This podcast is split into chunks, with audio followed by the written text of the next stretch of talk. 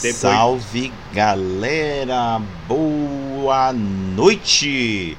Estamos começando mais um giro da semana RPG. Tem alguém aí? Ai, ai. Eu espero que sim. Se tiver, boa noite. Se não tiver, for nos assistir depois, Bom dia, boa tarde, boa noite, boa madrugada. Vai chegando, vai encontrando local confortável, seja no chão, na cadeira, no sofá, na poltrona, na parede, no teto.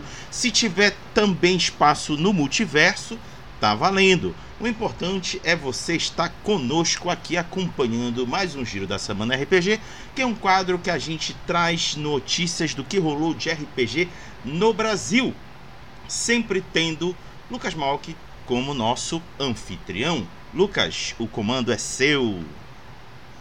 Bom dia para quem dia, boa noite para quem é de noite, boa madrugada para quem não dorme. Aqui é o Lucas Malk. Eu tô, eu tô muito feliz, eu tô muito encantado. É, várias vezes eu já cheguei para Gu e já falei o quanto eu sou admirado, apaixonado, encantado, tudo pelo trabalho que ela faz desde que eu a conheci, desde, desde, a, desde a parte do, do poema do, do, do da canção do cancioneiro e do poema que ela tinha colocado é, para divulgar lá no grupo do. Quando ainda ela estava no RPG hoje. É, e eu fiquei muito fascinado por aquilo, que mexeu, mexeu principalmente com, com o próprio Lúcio em si. E várias vezes eu peguei, eu, eu quis fazer questão de motivar ela. É, e quando tive a oportunidade de poder convidar ela para vir aqui participar do Giro da Semana, eu cheguei e falei, poxa, bem, eu falei ao vivo. Né? E ela já chegou e falou, olha, eu topo, o dia que você precisar, o dia que quiser, pode chamar. E esse dia aconteceu. Estão. Eu coloquei até no comentário do vídeo, pode me já sou eu, pode chamar que eu topo. é, e. Lu, dá uma boa noite aí pra galera que eu tô muito. Axé pra quem é de axé, benção pros mais novos. Eu sou a Lu Cavalheiro. É, no momento escritora e desenvolvedora de jogos de RPG como alguns giros da semana já denunciaram a pessoa com a produção meio exageradamente grande, grande, o que é bastante engraçado, porque eu vim de ato de cinco anos de escrita. Minhas últimas publicações foram pela editora Andros, o último foi em 2018. E eu retornei a agosto desse ano. É... Sugestão do meu preto velho, já que o camarada vovô me disse: já que você é boa contando história, por que você não volta a contar história? Eu tá aí. Eu tava passando por uma fase muito ruim porque eu sofro de depressão, ansiedade, síndrome do pânico crônicos, é tanto que eu tive que parar de beber porque remédio tarja preta e bebida não combina, né? Não é uma não é uma mistura saudável. E eu tava, eu tive uma crise séria porque em janeiro desse ano eu peguei covid. E entrei num surto de pânico que só sai em maio. Aí deu mó rolo, tanto no trabalho e tal, porque eu sou servidora pública federal, mas felizmente essa parte já consegui resolver, graças a graças aos orixás e a Dona Maria Padilha da Sete Encruzilhada da Lixeira consegui resolver. E, e, Só que em agosto eu tava numa muito ruim. Eu falei, quer saber? Vou seguir o conselho do vovô, comecei a escrever. Eu. O, a canção do cancioneiro foi, quer saber, eu vou lançar alguma coisa que eu já tinha escrito, porque para como já está publicado, eu posso falar, né? São três partes. Os três são três partes que duas delas foram escritas entre 2016 e 2017. Ué, mas que simplesmente eu fazia parte do grupo de WhatsApp da editora, a inspiração vinha e eu postava lá mesmo. É, teve um. Aí foram. Tanto que dessa época são mais de 100 poemas ainda esperando publicação. Mas é assim, é a Lu de 2016 e 2017, por isso que eu tô esperando um momento, um momento bom. A canção do cancioneiro é um relato de um caso que eu tive com uma garota que gostava muito de poesia, então após cada encontro eu mandava. Era um. Eu mandava seis estrofes para ela. Aí, a cada encontro, o poema foi se desenvolvendo, foi se desenvolvendo. Esse caso aconteceu também em 2016, por isso que eu decidi publicar os, os poemas antigos juntos. E quando a gente terminou, o poema ficou guardado na gaveta. Literalmente, quer dizer, figurativamente, né? Porque gaveta hoje em dia só existe em repartição pública. É... Aí, só para não dizer que eu não coloquei nada original, eu coloquei uns haikais. Uns 30 haikais que eu escrevi entre, ju... entre junho e julho desse ano, só para compor o Canção do Cancioneiro. E a capa foi de propósito mesmo, porque é, a gente, apesar na época eu não era de um banda ainda, acreditem se quiser eu sair do satanismo laveiano direto para Umbanda. É, na época, a gente, a gente tinha muito esses hábitos de vida de malandragem mesmo na Lapa. Poxa, a gente saía para ganhar, eu jogar dinheiro, eu jogar dinheiro, apostar, é, ganhar dinheiro jogando sinuca e ela bater carteira de otário que tava dando mole. Por isso que a capa, no final das contas, ela acabou se casando com uma amiga minha, ex-namorada também, que eu apresentei para ela. Por isso que a, a quarta capa são as duas meninas indo e o cancioneiro indo embora. E, a, a, claro, mais um detalhe curioso da capa. A, as, a roupa das meninas é inspirada na Dona Sete Saias, que é a pomba gira da casa que eu frequento, a pomba gira chefe da casa que eu frequento. Ainda tem isso foi um. Assim, a capa foi realmente um trabalho de encomenda fantástico do me, da minha terceira que eu encomendei para minha terceira ex-esposa. eu te entendo, eu te Tô no quarto divórcio. Tô no quarto divórcio. Não, eu, eu só, eu, de casamento eu tive somente um, mas de. No papel, né? É, agora de, namo, de namorada, de me apresentar à mãe e depois dormir com ela, ou ao contrário, né?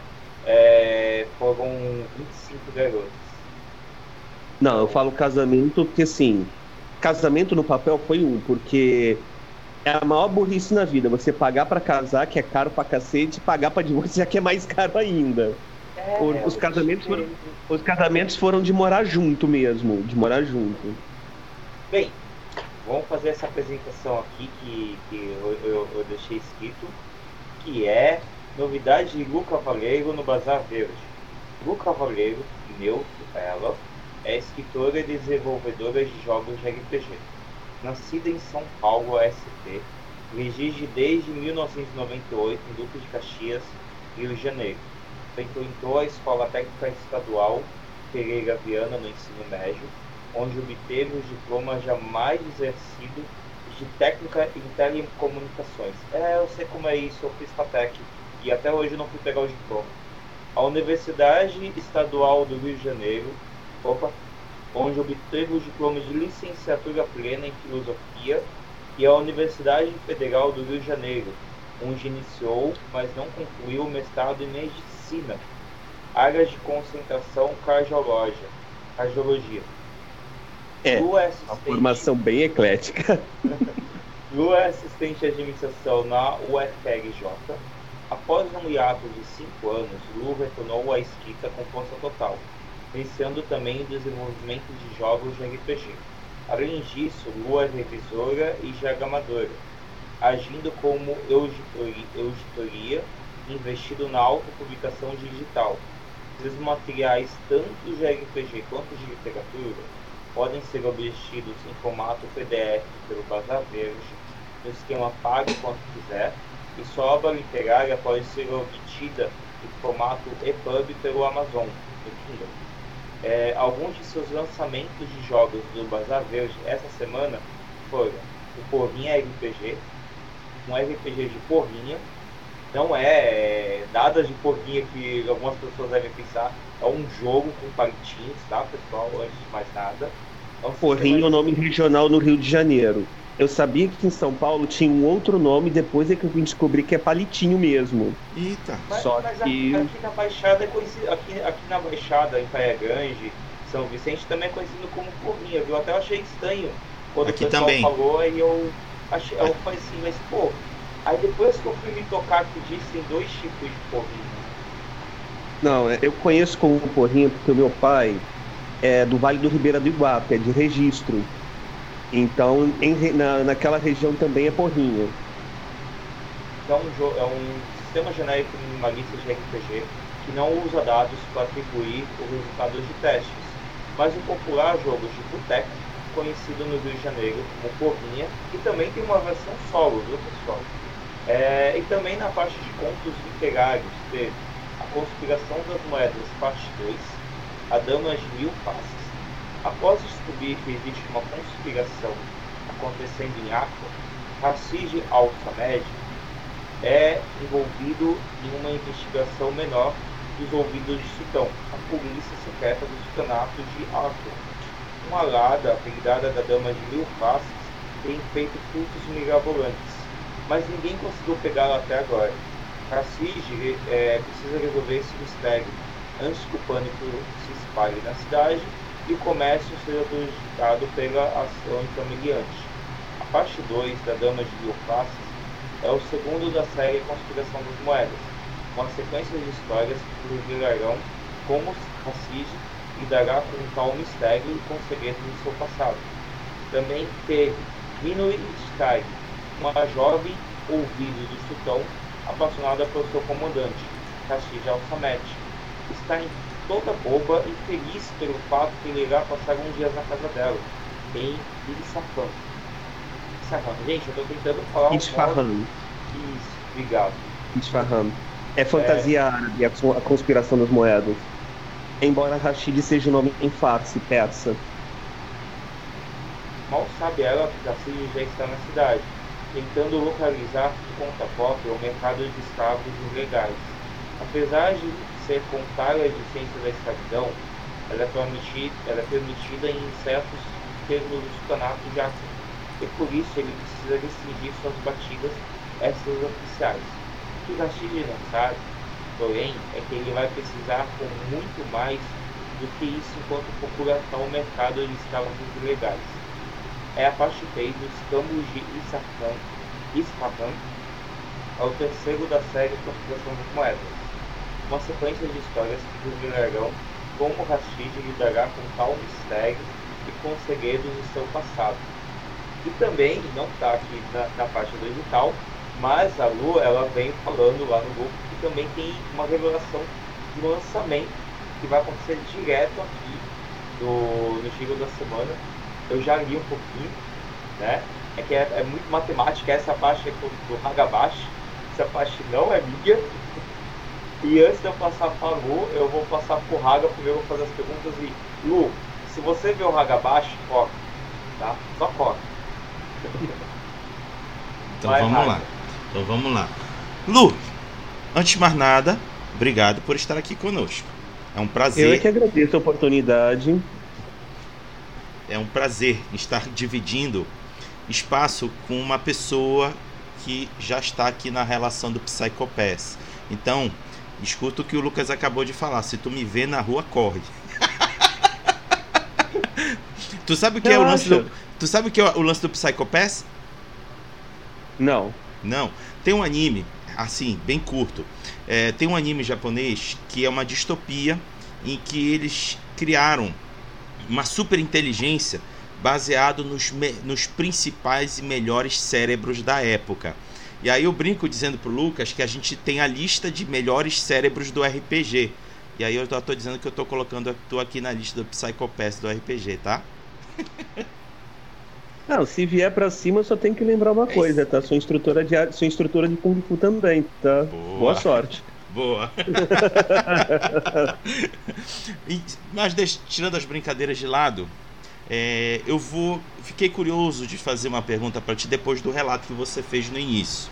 das dificuldades que você teve durante esse ano.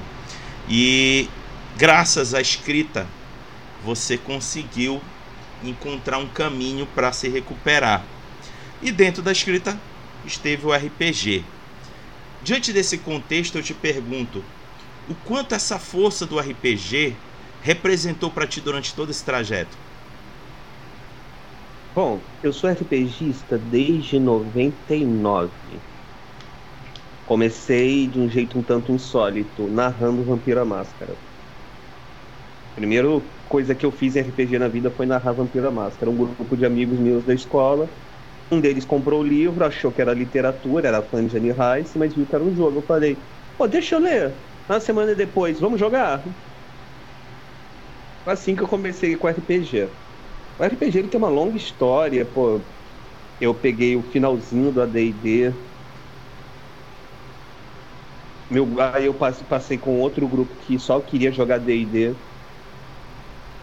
E depois de um tempo fui conhecendo mais pessoas, porque final dos anos 90, início do dois, dos 2000, para quem é novo e não está situado, não tinha essa facilidade toda da internet para você encontrar outras pessoas que jogavam RPG. Então você jogava com o que tinha. Você jogava com o que o grupo gostava. Joguei muito GURPS nessa época também. E GURPS eu posso dizer que foi meu primeiro sistema primário. Qualquer coisa que eu via, como é que faz isso em GURPS? É, como o, o Mal que colocou na biografia, eu fiz a licenciatura plena em filosofia, mas eu decidi entre filosofia e matemática no cara e coroa. Tanto que todas as, toda, a minha, toda a minha carga horária de eletivas para filosofia eu cumpri na matemática. Então, por simples vontade eu fiz cálculo 1, cálculo 2, cálculo 3, cálculo 4, análise combinatória, análise probabilística, estatística clássica, estatística bayesiana e por aí vai. Então, aí, mas foi por pura diversão, do tipo, ah, tem que pagar esses créditos de eletiva, como é que eu vou fazer? Ah, eu queria fazer matemática mesmo, então vambora como na UERJ, na minha época, o que não era obrigatório de filosofia era eletiva, eu podia ter feito disciplina da medicina, por exemplo. Não ia ter problema. Aí, a época da faculdade eu joguei menos RPG, foi com 18, eu entrei com 18 anos, estava trabalhando, mas o trabalho não era muito bom. Complementava a renda jogando dinheiro apostado, eh, jogando sinuca apostado na Lapa, aqui no Rio de Janeiro na época que a Lapa ainda não tinha sido gentrificada para virar atração turística. A Lapa Selvagem, da época do seu Zé, ainda peguei esse finalzinho. E com 19 anos eu passei pro serviço público, que ajudou pra caramba a minha vida. Essa história foi muito engraçada, inclusive. Eu não lembrava de ter feito concurso. Quando o telegrama chegou, eu estava no trabalho, discutindo com o telefone. Mãe, eu não fiz esse concurso. Mãe, eu não fiz esse concurso. Ah, tá bom, eu vou lá ver. Se for eu vou lá ver. Se for, é.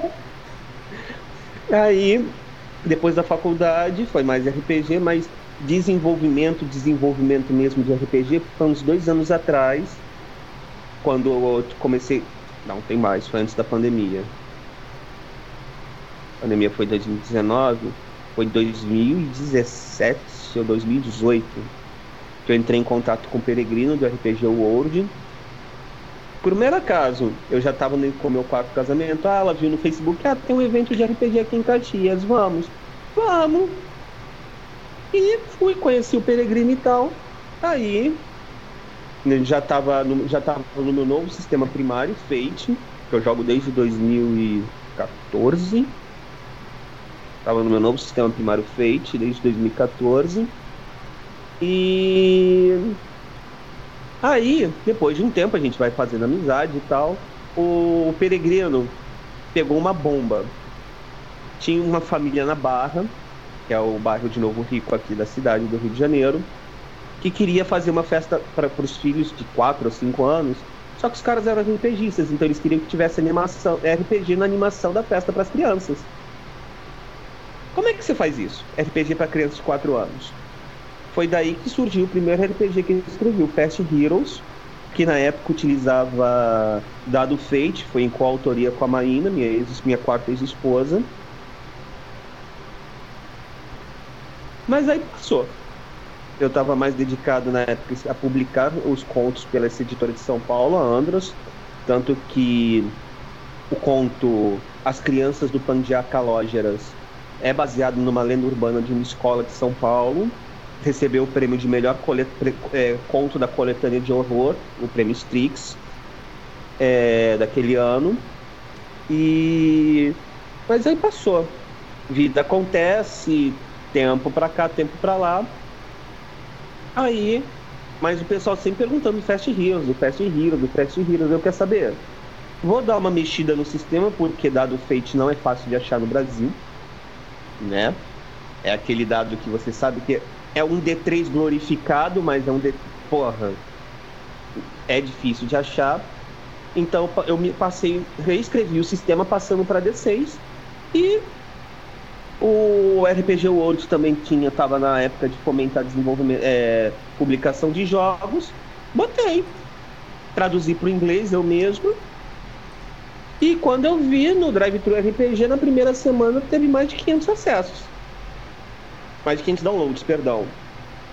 Por um jogo virtualmente desconhecido. É literalmente um panfleto frente e verso para jogar de super-heróis, voltado para crianças. Então falei, quer saber? Eu acho que eu sei fazer esse negócio de escrever RPG também. Aí eu comecei, escrevi.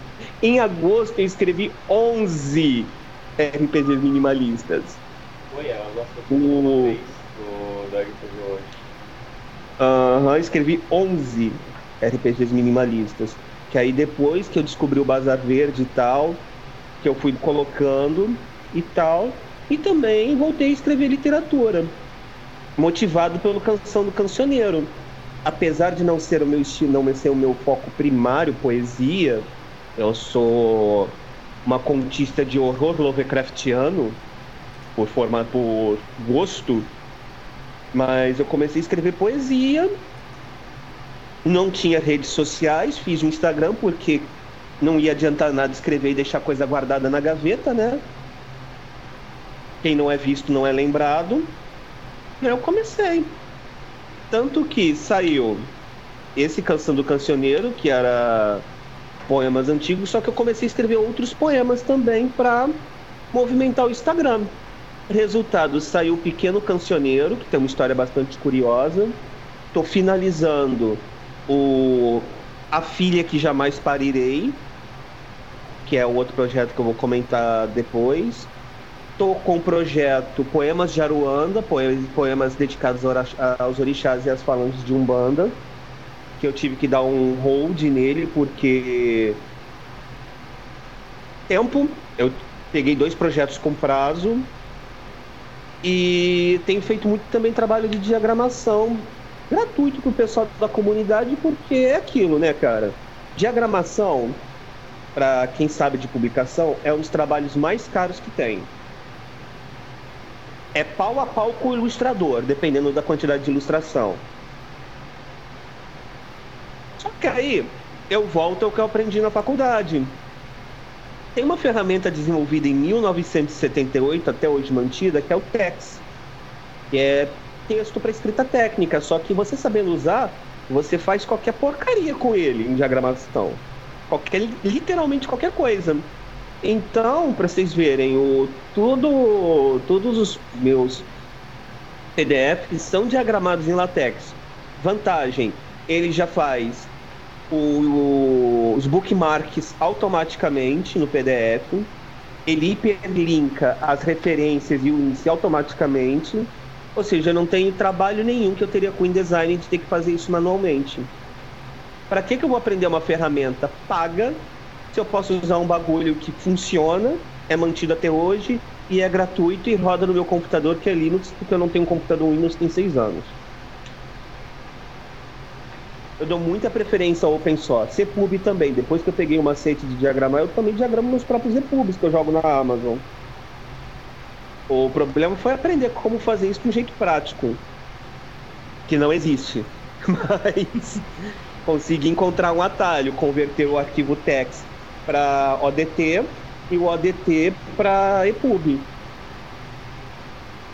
Deixa eu fazer uma pergunta lá em cima, porque é uma porrada do que você solta. São coisas é, encantadoras e coisas que são justamente quando a gente precisa do tema. Como, por exemplo, você já bateu em fascista hoje.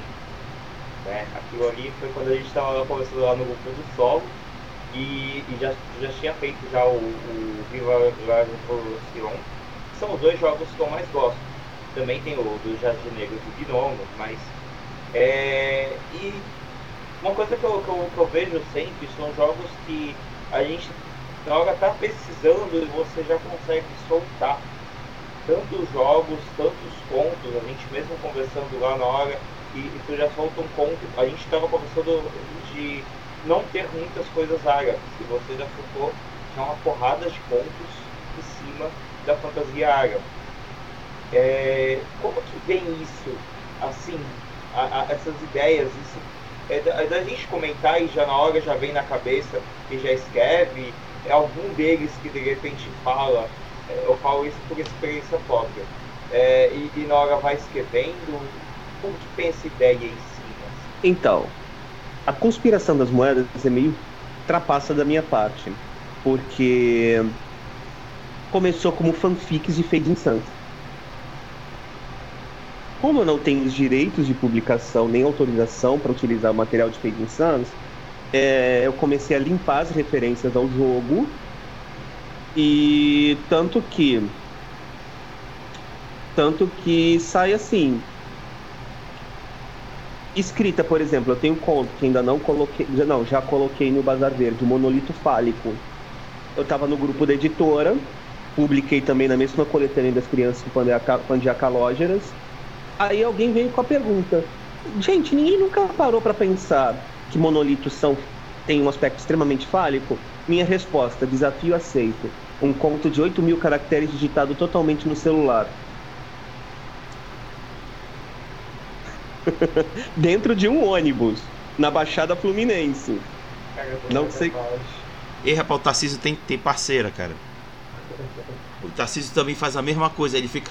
Até jogo ele fica é, criando no celular. Não, é, eu normalmente. Às vezes eu tenho crise de insônia, muitos dos meus poemas são escritos 3 horas da manhã no celular, entende? Depois é que eu passo o diagrama bonitinho para dar a imagem do Instagram. Vou abrir o computador 3 horas da manhã, senão não vou dormir. Aí é que eu não vou dormir mesmo, né? Mas a ideia assim, surge. O, você já bateu fascista hoje, eu, no, no fascista hoje eu concordo, saiu com 4 anos de atraso, mas. Saiu com 4 anos de atraso, eu concordo com o seu comentário. Mas também foi na mesma coisa, na mesma linha. A gente estava. A gente participa de uns grupos aí de RPG que são abertamente antifacho então pensei, pô. É, e é aquele negócio, né? Facho, você dá dois tratamentos. Porque quando se trata de animal, eu defendo abate humanizado e fascista é animal. Então você dá um soco no nariz para anestesiar o cara e depois passa. Simples assim. Daí, desse comentário que eu fiz no grupo, eu pensei, pô, peraí. Vamos pensar uma distopia aqui cupons de alimentação no lugar de dinheiro, um Estado fascista teocrático. Como é que as pessoas que não são filiadas ao partido se alimentariam? Elas teriam que roubar os cupons. Daí saiu a ideia. Então, quando eu escrevo assim, pô, eu tô matutando aqui a mecânica ainda do Liberem as Estradas, que é um jogo que vai ser mais um wargame voltado para manif manifestar. É, Manifestantes golpistas não aceitaram a derrota nas eleições. Você comanda um grupo cujo propósito é liberar as estradas que eles estão bloqueando para causar caos no país. E já vou avisando que esse jogo vai ter como capa o patriota do caminhão. Ele já virou, ele já virou meme, eu posso usar. Sim. Virou Entendeu? domínio público então, já. Já virou domínio público. Então, meu processo de escrita. Nada, é. meu processo de escrita. Pode falar, Lu. Desculpa, não é O meu processo. É não, eu só fui. Tava. É porque cigarro de palha, você sabe muito bem mal. Se não traga, se não puxar de vez em quando, ele apaga, né? Hum. É... O meu processo de escrita é assim. Pô, essa ideia é legal. Vamos botar no papel. Tanto que o. O... o... Você bateu num fascista hoje. a parte mecânica eu aproveitei do Oráculo de Caronte, entendeu? Mas a escrita em si levou uma hora e, cinco, e quatro minutos. Foi. Muito rápido, muito rápido. O outro jogo, assim, ele superou o meu próprio. Um, um, meu, um outro recorde antigo, que é o Post Scriptum 5, que é um jogo solo no qual você é um cara que acabou de morrer, mas não lembra quem, é, quem você foi em vida, e para poder fazer a passagem você tem que descobrir quem você foi. É, é um jogo que já recebeu o comentário que é o que Aparição Oblívio promete. Aparição Oblívio promete entregar, mas não entrega. Num jogo solo frente e verso. Que também foi a mesma coisa. É... Eu tive a ideia, tá, e o que acontece com a pessoa assim que ela desencarna? Cada religião tem uma resposta, então, mas eu resolvi fazer um jogo com a minha resposta. O ensaio sobre a dignidade, que também já foi comentado aqui, foi num momento de bad mesmo. Eu tenho, eu estou, eu tenho uma vida digna. O que é dignidade? É, eu tava ouvindo o Raul Seixas, ele tem uma música chamada Você, cujo refrão é Detesto o patrão no emprego, sem ver que o patrão sempre esteve em você e dorme com a esposa por quem já não sente amor. Será que é medo? Por quê? Porque, por, porque você faz isso com você. A música é bem interessante para essa reflexão e aí no momento da, da bad, ao invés de me, me enterrar na fossa, eu resolvi escrever um jogo. Entendeu? Tanto que é um jogo que eu não, eu não pego para jogar. Porque ele é realmente, ele tem um potencial assim para induzir umas reflexões depressivas pra cacete. Porque é o de um o, a proposta do jogo já foi comentada, né? Você acordou de manhã, você é um trabalhador. Você vai passar etapas do seu dia pensando nos seus sonhos e nas suas frustrações. E para descobrir se a sua vida é digna ou não. Isso foi até o mesmo comentário que o, que o Hagabashi também tinha feito na hora. E eu falei, eu, pra mim, esse jogo é maravilhoso. Esse, esse, esse é um jogo que eu, eu muitas vezes eu, eu, eu, acordo se eu, tô, se eu tô ruim, se acontecer alguma coisa de tristeza. É, eu deveria ter jogado aniversário do meu filho, mas eu não vejo, não lembrei na hora. Mas é um jogo que ele me ajuda a refletir até para me melhorar. Sim. É... Eu não pego para jogar porque é aquilo, né? Se a pessoa toma remédio para depressão, significa que a mente dela já não é muito estável nesse sentido, né? Foi um jogo que a, cuja escrita foi catártica, mas eu sei que para eu pegar para jogar eu tenho que estar num dia muito bom. O que felizmente tem acontecido com mais frequência. Raga, faz a tua pergunta, senão na realidade, já estamos com mais de meia hora. Não quer ir logo para a rádio? Bem, antes da gente ir para a hum. rádio, só fala do, do lançamento. Sim. Ah, sim, sim. Gente, quero aproveitar aqui. Já mandei para o Bazar Verde, então se o Thiago Jungues do Coisinha Verde estiver vindo, ele já pode publicar. Eu sempre tive um problema. Eu sempre, sempre tive uma questão, porque como eu joguei muito storyteller ao ponto de enjoar, tanto que hoje em dia eu jogo. Se eu quero jogar Vampiro, eu prefiro jogar o Hacking. Eu prefiro muito mais os Crônicas das Trevas hoje em dia. Eu sempre tive uma questão. Uma observação empírica. Quanto mais dados você joga, parece que são maiores as chances de você falhar. Então, ontem, não tinha nada para fazer. Sentei no computador, era meio-dia, quatro horas, estava escrito um ensaio sobre não uma demonstração matemática completa, o que me levaria dias para fazer, mas uma demonstração empírica do que realmente jogos que trabalham com a mecânica de sucessos, porém tem anulação de sucesso, quanto mais dados você joga, menores são as suas chances de sucesso. Esse ensaio é um ensaio curto, ele tem quatro páginas só, porque ele é uma demonstração empírica, são só gráficos, não tem a parte matemática, mas que comprovam a tese e é um convite para quem quiser fazer desenvolvimento realmente matemático, é um ensaio sobre desenvolvimento de jogos, cara, porque tem nego que adora jogar búzio, né? Pegar aquela mão cheia de dados, vamos lá. Só que não percebe que isso, na verdade, dentro do Storyteller principalmente, mas qualquer sistema que trabalha com anulação de dados, eu fiz a simulação com D6, com D10 e com D20, que são sistemas que são os dados mais comuns para esse tipo de jogo, desse tipo de mecânica. Realmente, com mais dados você tem mais chances de sucesso, de ter mais sucessos.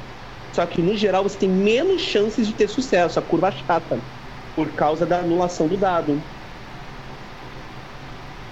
Tanto que a, a maior probabilidade de você obter entre 1 e 3 sucessos é jogando 5 dados. Se você joga 10 dados, a probabilidade reduz em 20% de você ter essa faixa, e se você joga 20 dados, ela cai para quase 40%, ela cai em quase 40%. Então, fica aquela situação que é uma observação que acho que muito jogador de storyteller já deve ter feito, mas nunca ninguém tinha parado para escrever algo. Aí ontem eu tava de bobeira, não tava com ainda, não tô ainda com a mecânica muito sólida de como vou fazer o Liberta as Estradas, eu falei, ah, tem que escrever alguma coisa. E Estou com um projeto com prazo de poesias, ou a pilha que jamais parirei, que eu pretendo lançar no sarau artístico do Sesc São João de Meriti, aqui no Rio de Janeiro, que vai acontecer no dia 26, a última sexta-feira do mês.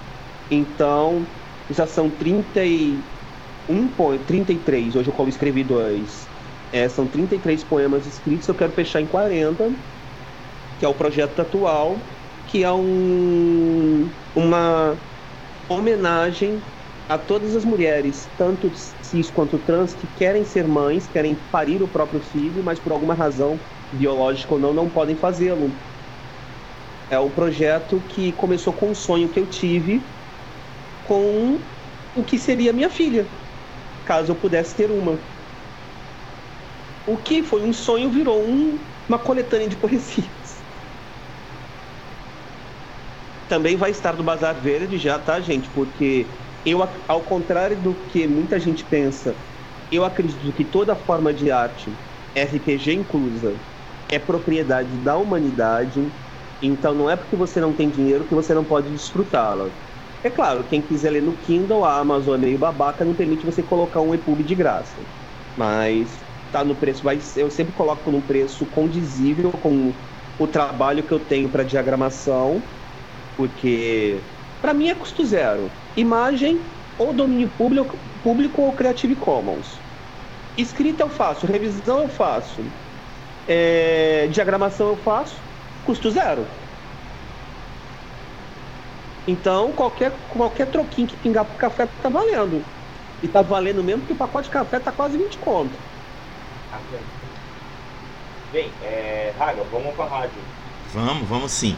É, antes, antes de eu passar a rádio, deixa eu só ler aqui uma coisa bacana que compartilharam pra gente no chat.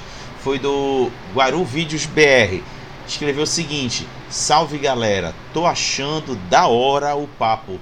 Faz pouco tempo que faço parte de um grupo de RPGistas. Muito legal essa curtição. Já estou compartilhando o Bazar Verde também. Show de canal. Obrigado. É, eu, eu acho que o, o, o maior mérito do, de tudo que a gente está falando aqui além da Lu de estar tá produzindo, é do Thiago Jungs com esse projeto belíssimo e desculpa a expressão do caralho que é o Bazar Verde. Cara, é sensacional. É, lá é, tá tudo no sistema. Se você achar que vale a pena, você contribui. É tudo por Pix. Mas como tudo, é, pelo menos aqui no Brasil, nada sai de graça.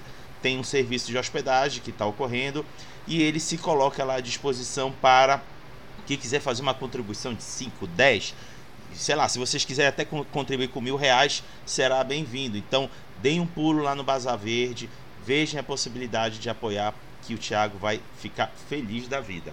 Beleza? Então vamos à Rádio RPG Pará, que é a nossa brincadeira de ligar RPG com música. E a gente aqui no Giro da Semana, a gente sempre faz uma relação com o destaque da noite e a pessoa que está destacada aqui com, isso, com essa, essa descrição e relatos maravilhosos de sua experiência produzindo RPG e literatura é a Lu. E a gente vai ter que apontar canções que se relacionam com a Lu e todo o seu trabalho literário e RPGístico. Primeiro vai ser o, o Lucas, depois a Lu e depois eu. Sendo assim, Lucas, faça a sua primeira indicação. Beleza. Eu eu vou pegar essa indicação. É, primeiro de tudo, foi a Ingrid que fez a indicação.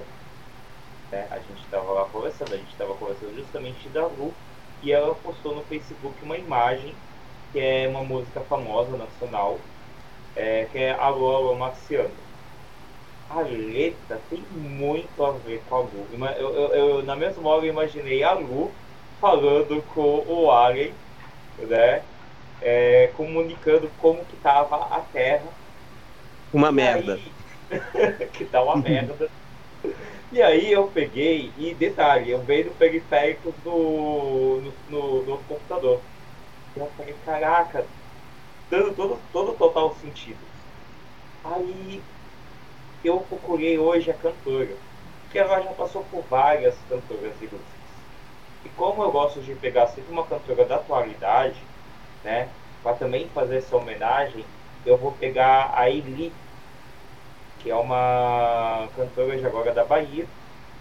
Ela cantou, tem, tem um CD é, ótimo disso, só pegar rapidinho o nome do CD, se abrir aqui, uh, aqui é, te adorando, te adorando pelo. Vai, vai, vai, vai, vai, de Deus. Eu já, eu já tinha deixado aberto. Calma aí, calma aí, calma aí, calma aí. E vai. Quem? É a, a música Alô, Alô Marciano, da cantora Eni. E como o meu computador está querendo demorar, então eu não vou pegar a letra, mas depois eu, eu ponho lá na publicação. Essa é a minha indicação, Raga. Boa! Lu, sua indicação. Rapaz, as minhas indicações são tanto ecléticas. Precisa restringir a música nacional? Não, não. Só precisa ser uma. que não vai Só dar pra colocar mais de uma. Não, tranquilo. Eu tenho assim um gosto muito amplo para música e honestamente uma que me representa bem, porque apesar de ser uma anarquista e tal, eu ainda tenho esperança que as coisas vão dar certo e é Katyusha, que é a música composta em 1900 e durante a Segunda Guerra para animar os soldados do Exército Vermelho. A letra, vocês não vão querer que eu pronuncie, porque russo eu não falo, é, a letra é sobre uma garota que esperava o, o noivo dela voltar da guerra. E para incentivar. Que, e por que, que essa música fala muito de mim? Por causa da esperança. Porque nós estamos há seis anos no estado de guerra cultural no Brasil.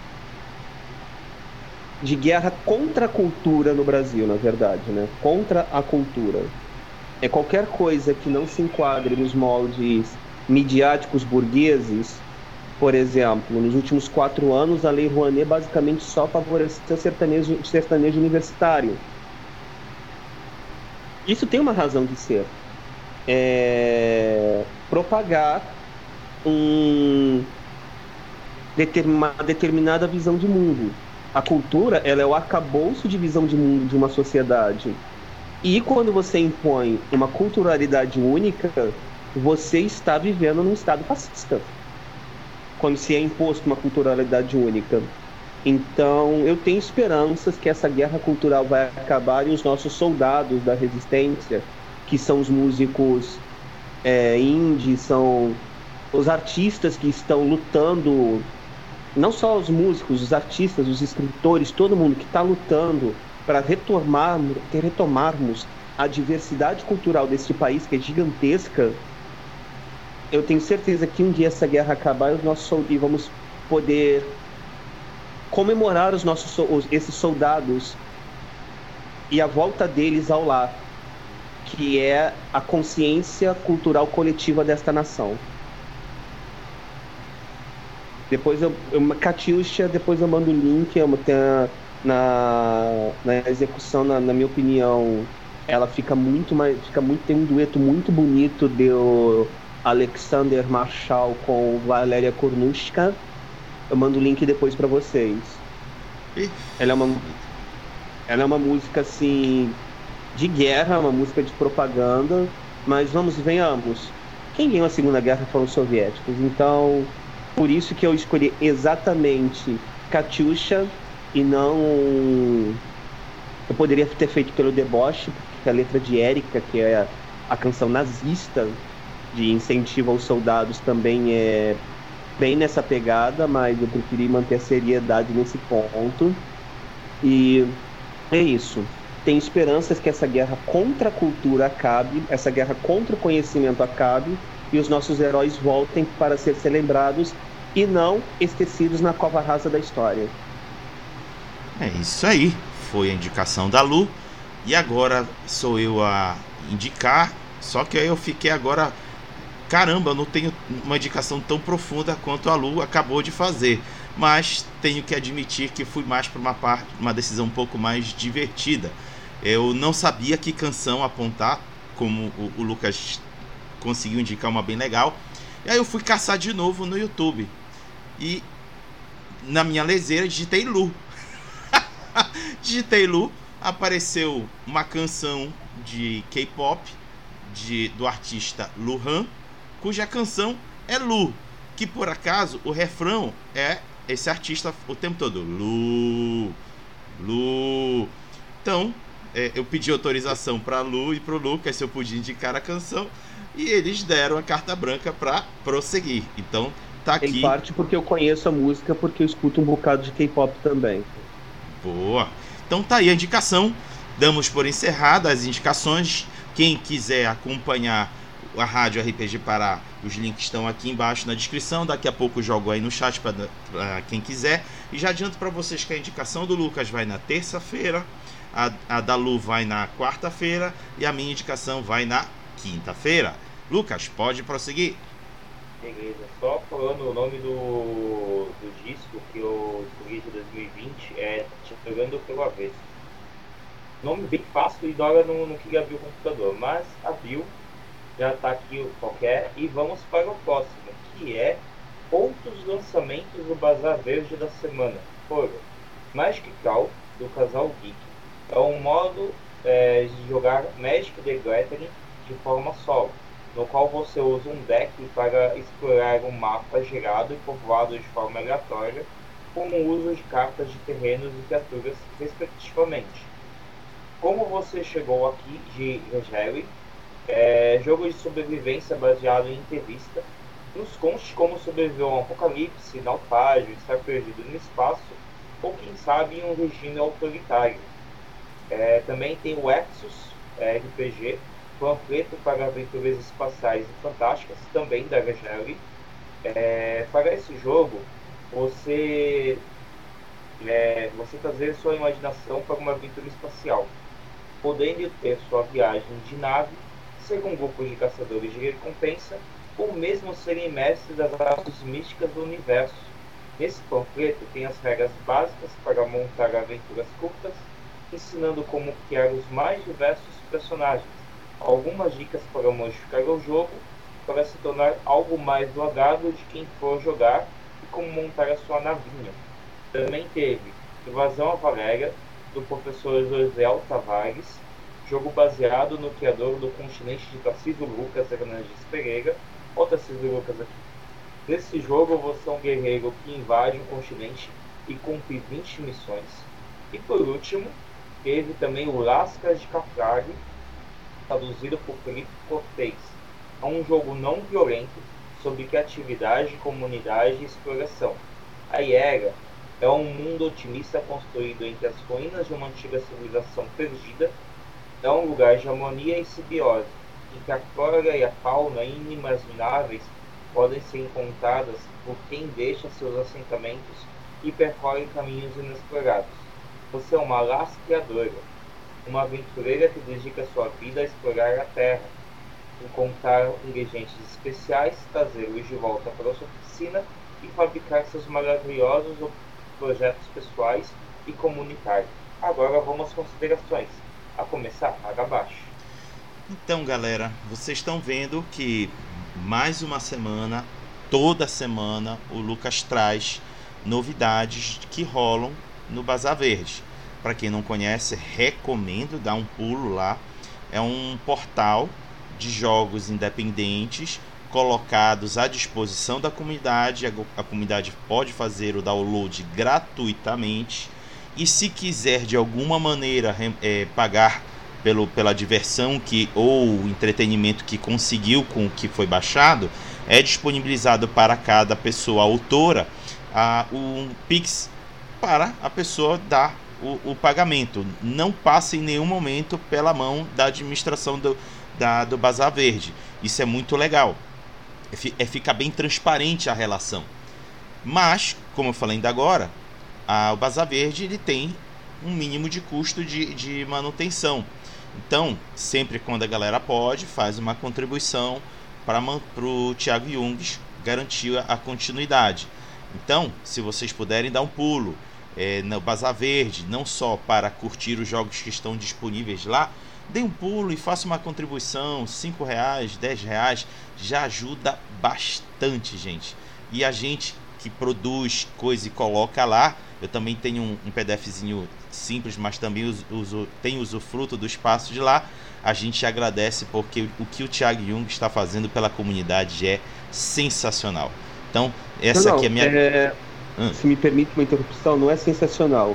É incrível, porque os custos para o autor indie publicar jogos no Brasil são absurdos. Você pega uma tiragem de um livro de 50 páginas, 500 edições, se você já entregar diagramado para editora, não vai ser por menos de 4 mil, brother. Então, uma das coisas que mata o desenvolvimento do RPG indie é o custo. E o Bazar Verde ele contorna isso, já que, convenhamos, quem gosta de livro físico é biblioteconomista.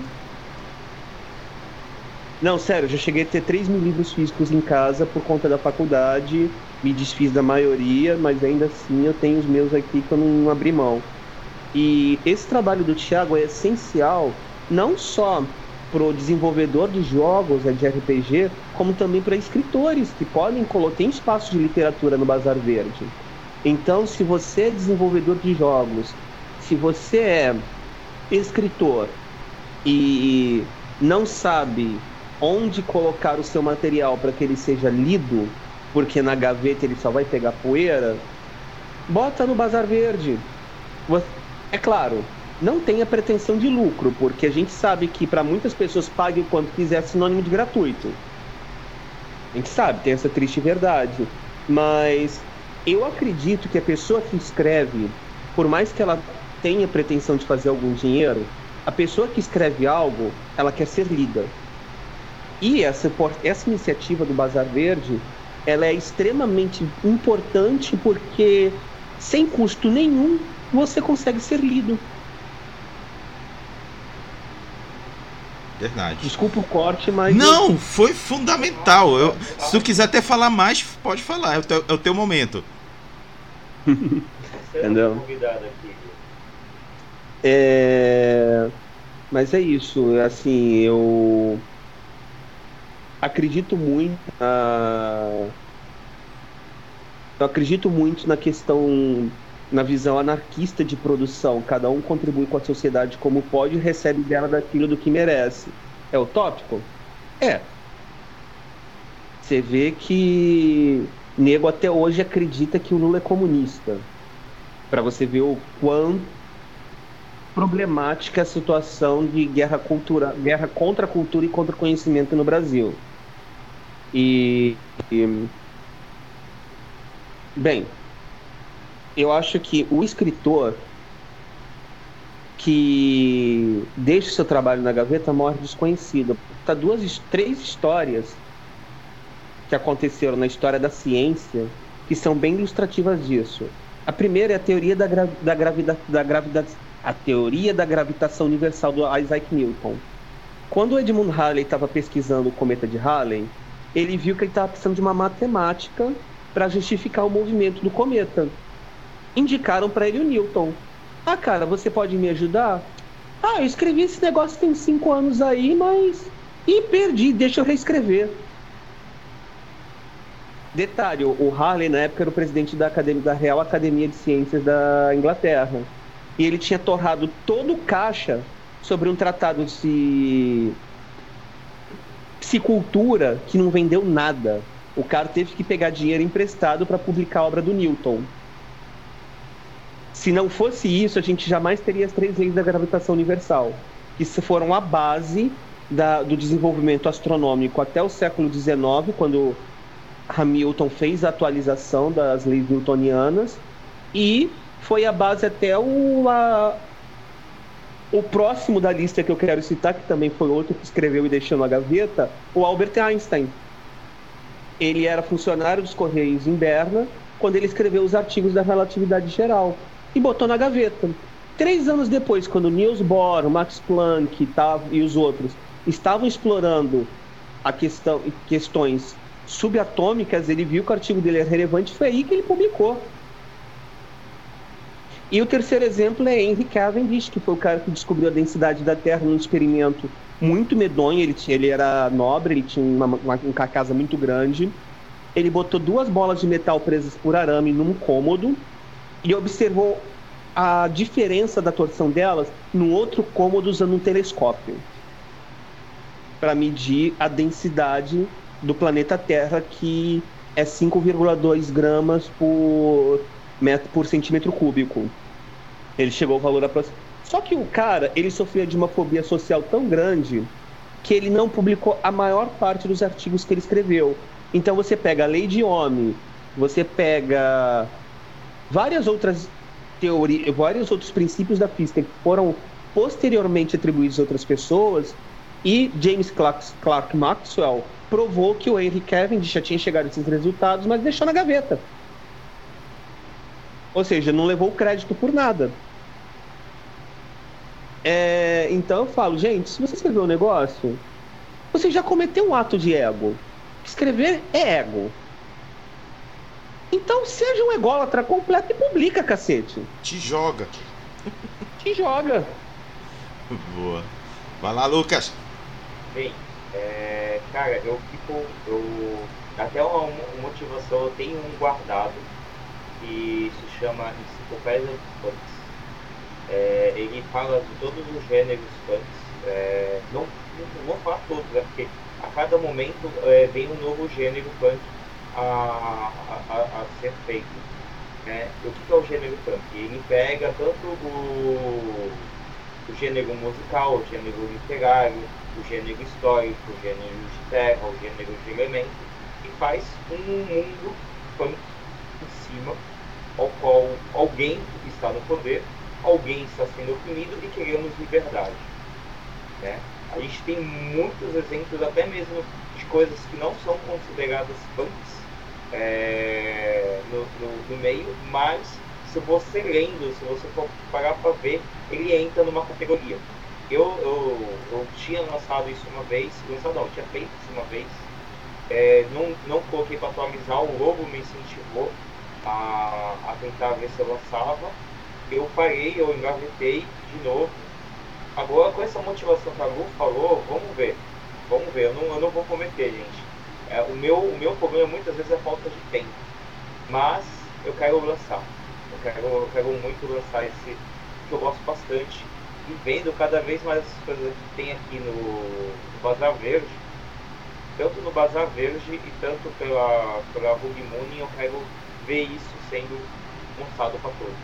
Então, só quero até, já que você ainda vai retomar o projeto, eu dou uma sugestão. É, materiais que se dizem punk, mas são tipo Vampira Máscara, que se apresenta como Gothic Punk. Ele não é. e ele não é. Entendeu?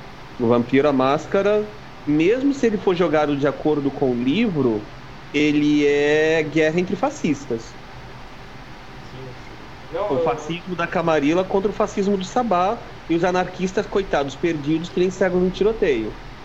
Isso eu tenho total noção. Tanto que, por exemplo, um que eu falo que ele é um estilo punk, mas muitas vezes o pessoal não percebe, por ele ser colocado como space opera, é o próprio o Guerra Estrelas. Se você for ver, o Império é um Império fascista, é declaradamente, até mesmo com algumas entrelinhas, E, o, e, o, e os Jedi em si são, ou melhor dizendo, os Jedi e os mercenários, eles estão tentando lutar por liberdade. O próprio Andor, que eu ainda não, não peguei para assistir, mas se você for ler o, o Andor, é bem declarado isso. O pessoal muitas vezes não percebe. Eu já recebi crítica quando eu falei isso em si. Mas é. Então, é porque as pessoas têm uma compreensão muito problemática do que é do que são os, os, os gêneros punk em geral. O punk, o gênero punk na literatura, ele se consolida com um livro que muita gente considera cyberpunk, mas na minha opinião ele é questionável nesse ponto, que é o Neuromancer. Entendeu? Ele se consolida, tá?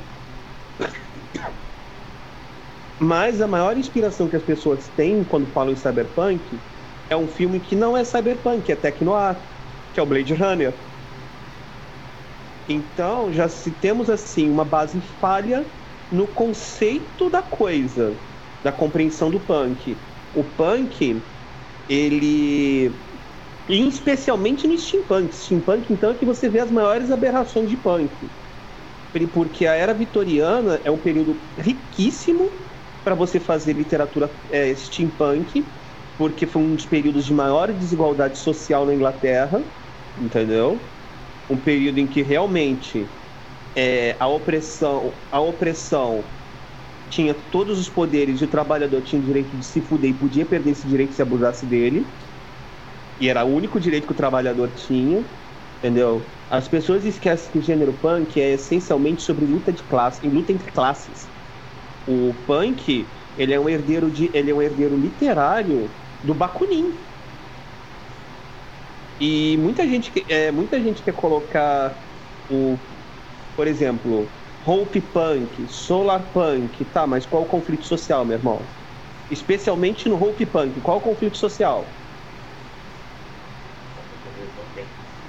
Pois é. O Solar Punk tem conflito social? Bem, o Solaria, que é um RPG que está em financiamento coletivo pela Indivisível, a gente até do Fate Masters fez uma entrevista com o pessoal. O Solaria ele apresenta um conflito social na história do cenário, mas o jogo em si ele pode ser jogado ignorando completamente, pelo que os desenvolvedores dos jogos falaram, a questão do conflito social e focando no uso de tecnologias verdes para salvar o planeta. É solar? É. Punk? Mas enfim, isso é coisa de escritora chata que é muito chata com questão de classificação de gêneros, tá? Então, beleza. Bem, vamos para o próximo, porque até coloquei uma pauta mais sem querer, né? Mas eu acabei colocando tudo meu. Mas vamos lá. Novidades da Campfire Studio no Capitado. Em agradecimento aos apoios recentes no Campfire Club, o Caio Romero escreveu A Profecia, um conto de inferno disponibilizou como esse aos membros do clube e também adicionou a parte dos conteúdos abençoados pela Sacra Licença. Também teve as conventas anunciam um novo Apocalipse. Reviva no, no fim da edição definitiva de Inferno. Prepare-se para um novo livro com tudo para vivenciar os últimos dias de todas as coisas. Os conteúdos de antes, mais essas, mais suplementos, mais novidades, tudo num único livro. Cadastre-se na pré-campanha e chegue primeiro para aproveitar as recompensas limitadas. Agora as considerações. Agabashi. Cara, o, não sei se o Caio ainda tá aí no, no chat, ainda agora ele deu um oi. Mas eu, é, o que eu vou falar que é direcionado para ele. Caio, eu acho fantástico quando abrem espaço para fazerem, produzirem contos relacionados com jogos de RPG. E aí você nos presenteia com a profecia. Cara, existe a possibilidade de vocês lá do Campfire Studio abrirem uma oportunidade de, da galera poder apresentar propostas de contos para vocês fazerem, tipo uma coletânea da, da, da base de fãs de vocês, inspirado no Inferno eu acho que ia ser sensacional. Deixo aqui seria essa uma, Seria uma zine tanto, cara. Exatamente. Seria uma. Porque o Inferno é um jogo que, pro... um jogo que está prometendo muito. Não só em termos de jogo em si, mas de cenário. E quando você tem um cenário riquíssimo, Vamos, vamos e venhamos. O antigo Mundo das Trevas tem um cenário riquíssimo que tem uma produção de litera literária em cima gigantesca. Se a editora der suporte, o Inferno não pode seguir esse caminho, e isso é uma forma até de fidelizar os fãs, gente. Porque o fã, quando ele cria um material baseado no jogo, ele se sente mais parte ainda daquele jogo. Então é uma tática de fidelização que agora eu vou soltar o verbo. Como é a maior parte das editoras que trabalham com RPG no Brasil são burras, não perceberam até agora. Show. Você falou muito melhor que eu estava querendo dizer. Então, Caio, aproveita aí, cara, abre essa oportunidade da, da comunidade que apoia o Inferno e a Campfire para participar desse movimento que vai ser lindo demais. Vai lá, Lucas! Cara, é uma ótima ideia essa do Zine. O próprio, ele, o próprio Caio ele já fez o Sacra Licença justamente para o pessoal quiser lançar alguma coisa do Inferno e ele, ele, ele vai divulgar, não precisa muitas vezes pegar e citar ele. Ele, ele deu essa liberdade. A mesma coisa que o Felipe Faria fez, sabe? É, da, das licenças das artes dele, o Caio também fez mas eu acho que muito melhor citando a pessoa do que você chegando e você deixando de lado. Né? Até porque você identifica da onde está vindo o seu trabalho. Eu acho muito melhor assim. Bem, e direciona o leitor para o trabalho fonte, que é uma forma também de atrair mais gente e manter o jogo vivo. Exatamente. Vamos para o próximo, que é novidades do Itio. The Monster Winch ou O Monstro Interior de Felipe Faria, ó, acabei de falar dele, é um RPG em dupla, onde os jogadores interpretam um humano lidando com seu monstro dentro. Eles devem lutar pelo controle do seu corpo ou cooperar para sobreviver. Nossa, devia fazer isso com vocês 52, né?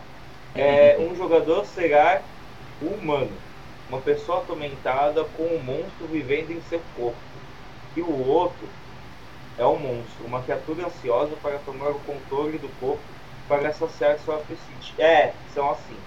Este jogo traz regras para enfatizar. Só tem só o conflito interno, gente. É, enfatizar o conflito das suas duas partes e a tensão de perder o controle em momentos difíceis. Um outro também teve The Gods of Adelaide, Fantasmas de Adelaide, de Emanuel Melo. Adelaide cuidará de você anunciou alegremente o anúncio que circulava em todo o guide na hora da abertura do hotel. O grande Satoe Adelaide foi um audacioso empreendimento de hospitalidade do mega conglomerado Omni Global Solutions.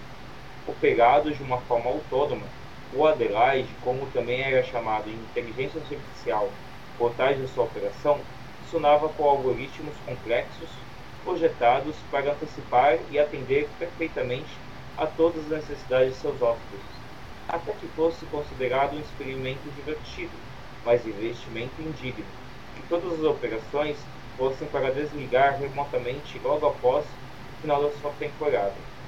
Grande Sateou Adelaide foi considerado fora serviço por quase uma, quase uma década, até agora.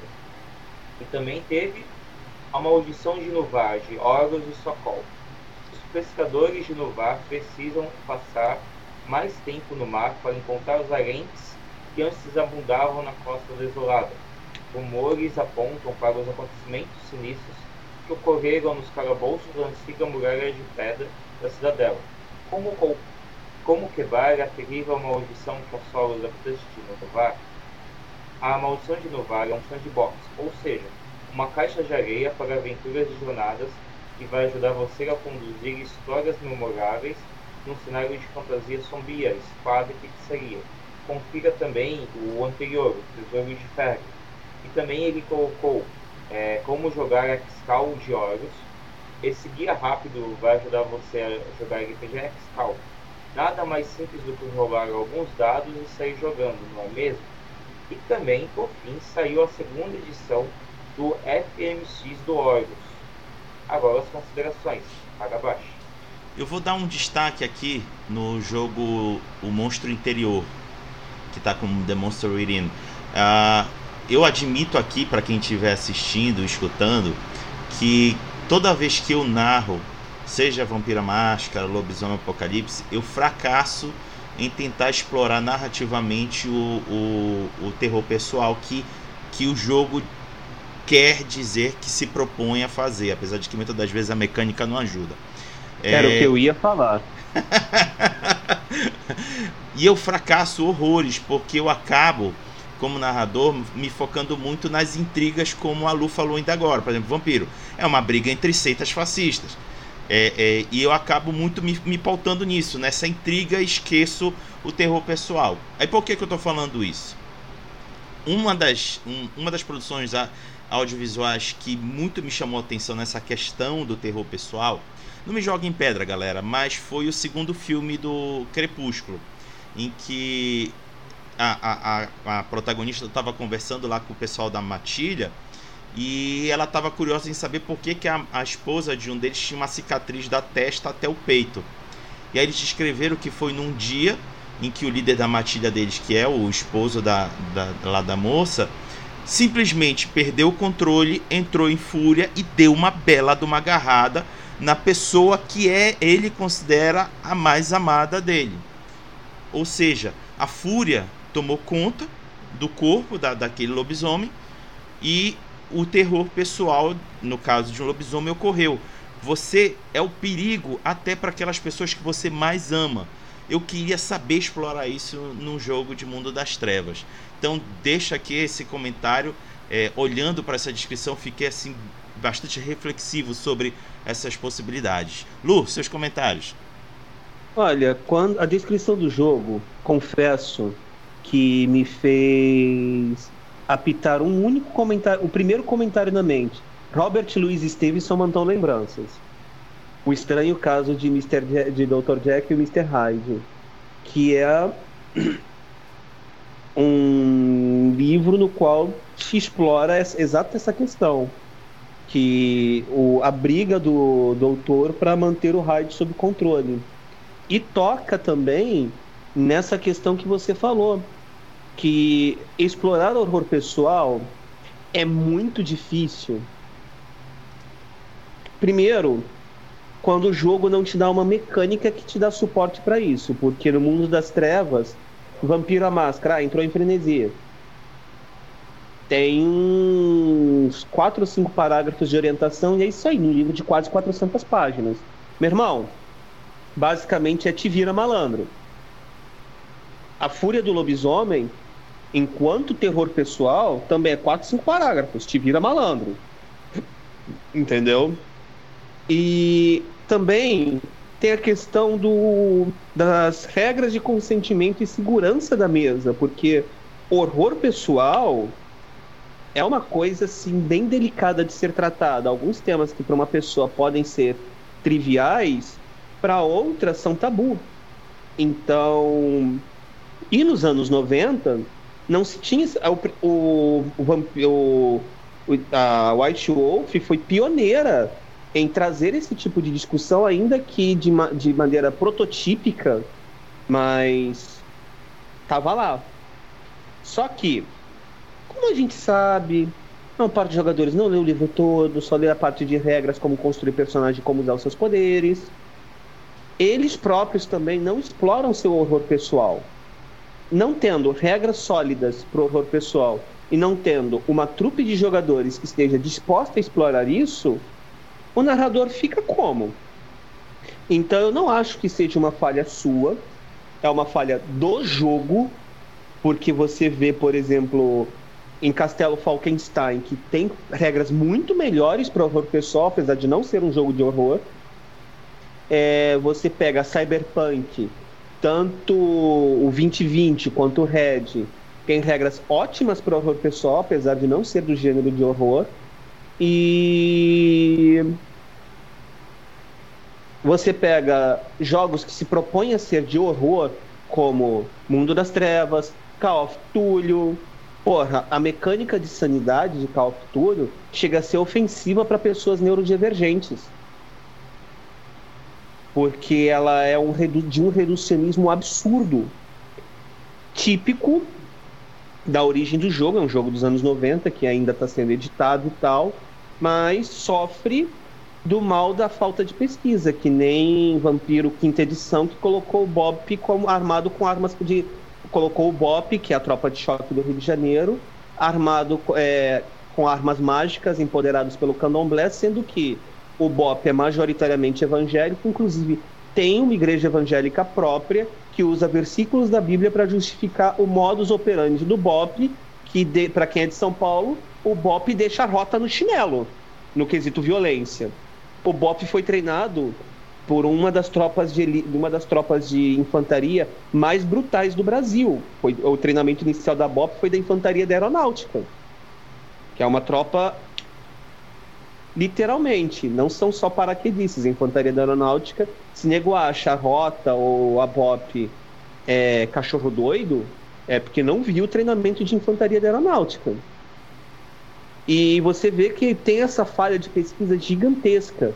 Então, as pessoas não têm é uma postura como, por exemplo, a Evil Hatch, editora de Blades in the Dark, Fate, que se você não pode tratar um assunto de maneira respeitosa, não trate. E jogos de horror pessoal, eles são extremamente delicados por conta disso, porque eles esbarram no horror pessoal não só do personagem, como também do jogador.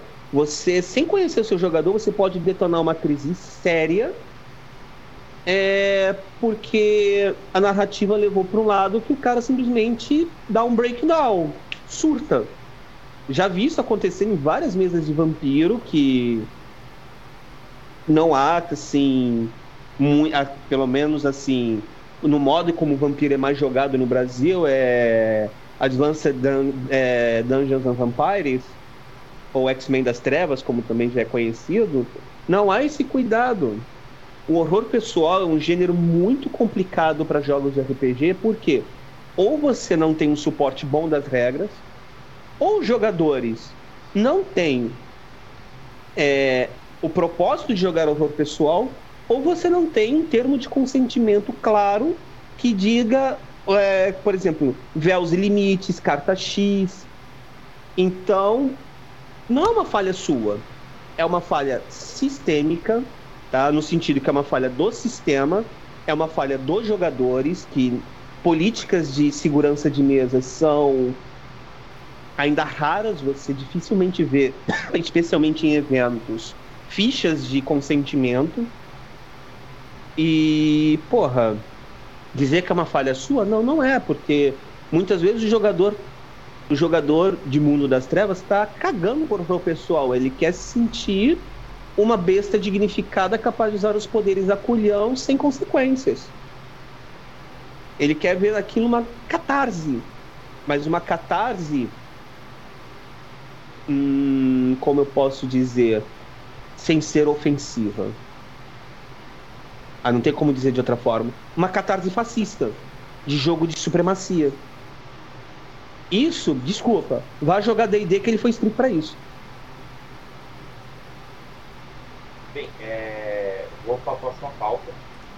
Eu, também de todos os jogos aqui, o que mais me, me interessou foi o, o Monstro Interior do Felipe Faria. Eu já tinha até comentado no, no live que teve do, do, universo, do universo simulado e mexe comigo.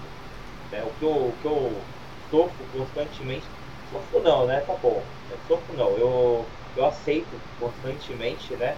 É ter uma toca quase sempre. É, muitas vezes algumas pessoas ou percebem ou as pessoas não percebem quando sou eu ou quando não sou eu.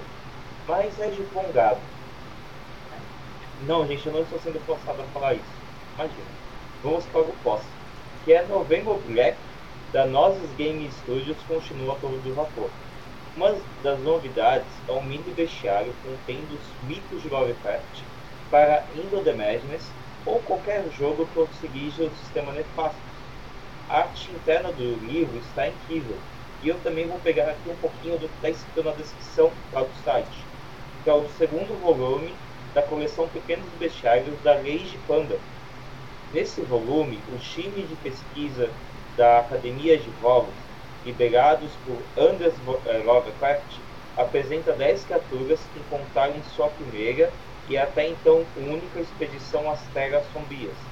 Esse é o pequeno bestiário com 10 criaturas baseadas no universo de H.P. Lovecraft, adaptadas para o sistema nefasto. O primeiro volume dessa coleção você pode comprar lá no site da Lazy Pandas, gratuito. E esse agora ele está sendo é, é, está sendo pedindo uma contribuição lá no site da RPG Hipnosis para Black Friday. Bem, agora as considerações. Paga abaixo. Cara, tem uma coisa que eu conheço bem pouco, é o, o cenário do, do, do Lovecraft. Eu não, não fui de ler muito. Na verdade, eu tenho que ser verdadeiro, eu nunca li um livro, mas via as produções inspiradas nos livros dele. É, e aí eu não consigo vislumbrar essa magnitude toda de bestiário que tem disponível para se jogar. Para quem curte, é, pode ser uma boa oportunidade de expandir os horizontes. Lu, seus comentários. Então, como um dos meus hobbies é justamente a, o Cthulhu Mythos, eu sou uma leitora assídua de Lovecraft. Você nunca leu um livro de Lovecraft porque ele só publicou um livro. Hum, é, caramba! Ele só publicou um livro, uhum. é, Além dos Abismos da Loucura, que é uma expedição para a Antártida. Lovecraft era um contista, poeta ah. e revisor da Weird News. A gente, ele, o grande mérito, assim, de, o, o, o, o maior mérito do Lovecraft, por incrível que pareça, é como revisor. Ele era o revisor de Robert Howard, o autor de Conan, e Conan é parte, considerado parte do escritura Mythos, já que a Era Ciméria se passa no passado e ainda havia presença dos Elder Gods na era, na era cimeriana, tanto que os Atlantes são considerados o último, o último povo humano que os, que os Elder Gods ativamente respondiam como deuses. E falar do bestiário Lovecraft é, a gente precisa perguntar, tá, qual ciclo do Lovecraft estamos falando? Estamos falando de Greenlands, que são os contos baseados em sonhos, estamos falando nos escriturimaitos propriamente ditos, estamos falando nos contos soltos. É, se a gente estiver falando no Lovecraft em geral, a criatura mais assustadora que tem no bestiário é o gato. O gato comum. Fala um pouco mais, que eu não sabia disso não. Tem um conto do Lovecraft, que é bem curtinho até, menos de 8 mil caracteres, Os Gatos de Utah. Resumindo a história, é, tinha um casal numa, numa cidadezinha de Utah que morava afastado e tinha por prazer matar gatos. Ah, os moradores da cidade, os moradores da cidade aceitavam isso como um fato normal da vida. Até que chegou um grupo de ciganos na cidade e o gatinho de um deles foi morto por esse casal. O, esse, o cigano proferiu uma maldição. Na mesma noite, todos os gatos da cidade invadiram a, casa do casal e devoraram eles até os ossos. O Lovecraft ele é uma figura muito, muito polêmica e contraditória. Ele era um homem do tempo dele. As pessoas ah, falam, ah, Lovecraft é racista, Lovecraft é antissemita, Lovecraft é isso, Lovecraft é aquilo. Só que na época dele, lembrem-se, ele era um homem dos anos 20. Eugenia e racismo eram ciência válida naquela época. As pessoas, quando falam que Lovecraft era antissemita, convenientemente se esquecem que ele se casou com uma judia. E, obviamente, ele não deveria ser muito querido nos jantares de família, né? Porque, como homem culto da época, né? Mas as pessoas falam tem a ilusão de que Lovecraft odiava gatos, porque o gato dele se chamava Criolinho, Nigger, é, Nigger Boy. Só que quem pôs o nome no gato foi o pai do Lovecraft. Lovecraft adorava gatos. Tanto que você tem várias criaturas, os gatos de Saturno, várias criaturas que são baseadas em felinos. E sim, a criatura mais assustadora, principalmente na, na, no ciclo de Dreamlands em Lovecraft, é o gato doméstico comum. Caraca! E, e, e, e mal que posso fazer assim um, um elogio rasgadão agora. Lu, tô adorando tu tá aqui com a gente, viu? Obrigado mesmo. Não, é porque assim, eu, eu, eu, tô, eu tô fascinado porque tá sendo uma aula. Tá. Entendeu? É, Tá. em, cada, em cada parte do, dos tópicos, Gu, você tá dando uma aula excelente. Eu não Gente, sabia- eu tô compartilhando conhecimento. Eu não sabia nem que, que, que, que só tinha um livro dele, que era mais contos. Olha só, eu transmitindo é, é, falsa informação. Não, Lovecraft não, também era um puta de um bom poeta, tá? Só que a leitura do Lovecraft é difícil porque ele, fazia, ele faz questão de escrever em inglês eduardiano. Então, para quem não tem fluência em inglês, perde-se muito do. porque ele tem uma estilística muito própria e não vi nenhuma tradução em português que fizesse jus, porque o equivalente ao inglês eduardiano é o português do Machado de Assis, Uhum. entendeu? Que é inacessível para a maior parte dos nossos do- dos brasileiros, que são, infelizmente, o sistema público, o sistema de ensino, LDB, ela incentiva muito a decoreba e em literatura você não explora gêneros literários, você decora períodos literários. Eu sei porque fui professora por nove anos na rede pública, meu psiquiatra que falou para eu sair porque eu estava gastando mais com psiquiatra do que o salário de- do, do professor da, de professora da rede pública estadual. Para você ter uma ideia, o professor da rede pública estadual no Rio de Janeiro entra ganhando 1.150 reais para 16 horas por semana. E com nove anos de casa eu estava ganhando 1.400 para dar aula para seis turmas de 40, 50 quire- é, cabeças. Filosofia, não sei no, em São Paulo, não sei aí no Pará, é só no ensino médio. É. Então você pega um camarada que tem uma deficiência de alfabetização séria, você tem, pega um camarada que tem uma deficiência de raciocínio abstrato séria e tem que ensinar filosofia para esse cara.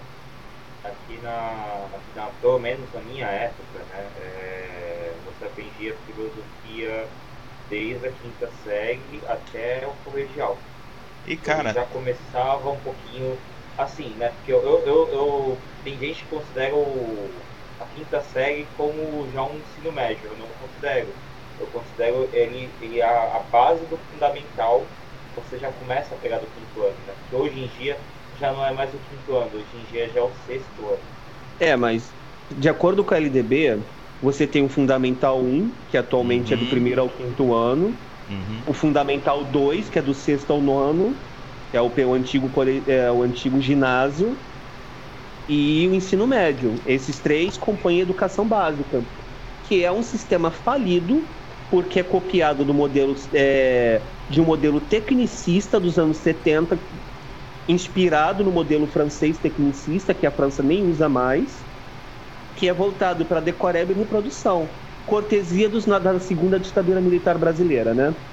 A gente tem Paulo Freire, que é um, considerado um dos maiores teóricos da pedagogia e do ensino no mundo, e a gente não aplica uma grama do que ele escreveu no nosso sistema de ensino. Bem, eu vou, eu vou passar pro próximo tópico. bora. tá? É, mas eu tô adorando aqui porque, gente, é, é uma aula seguida. É, o, o Lucas então. me permite rapidinho comentar. Eu também tô tendo gatilhos aqui com o passar do tempo, mas ao mesmo tempo eu tô amando a Lu falando. Pode ir. Eu não tô tendo, eu tô tendo Eu tô. Eu tô tendo E- gatilhos não. direto.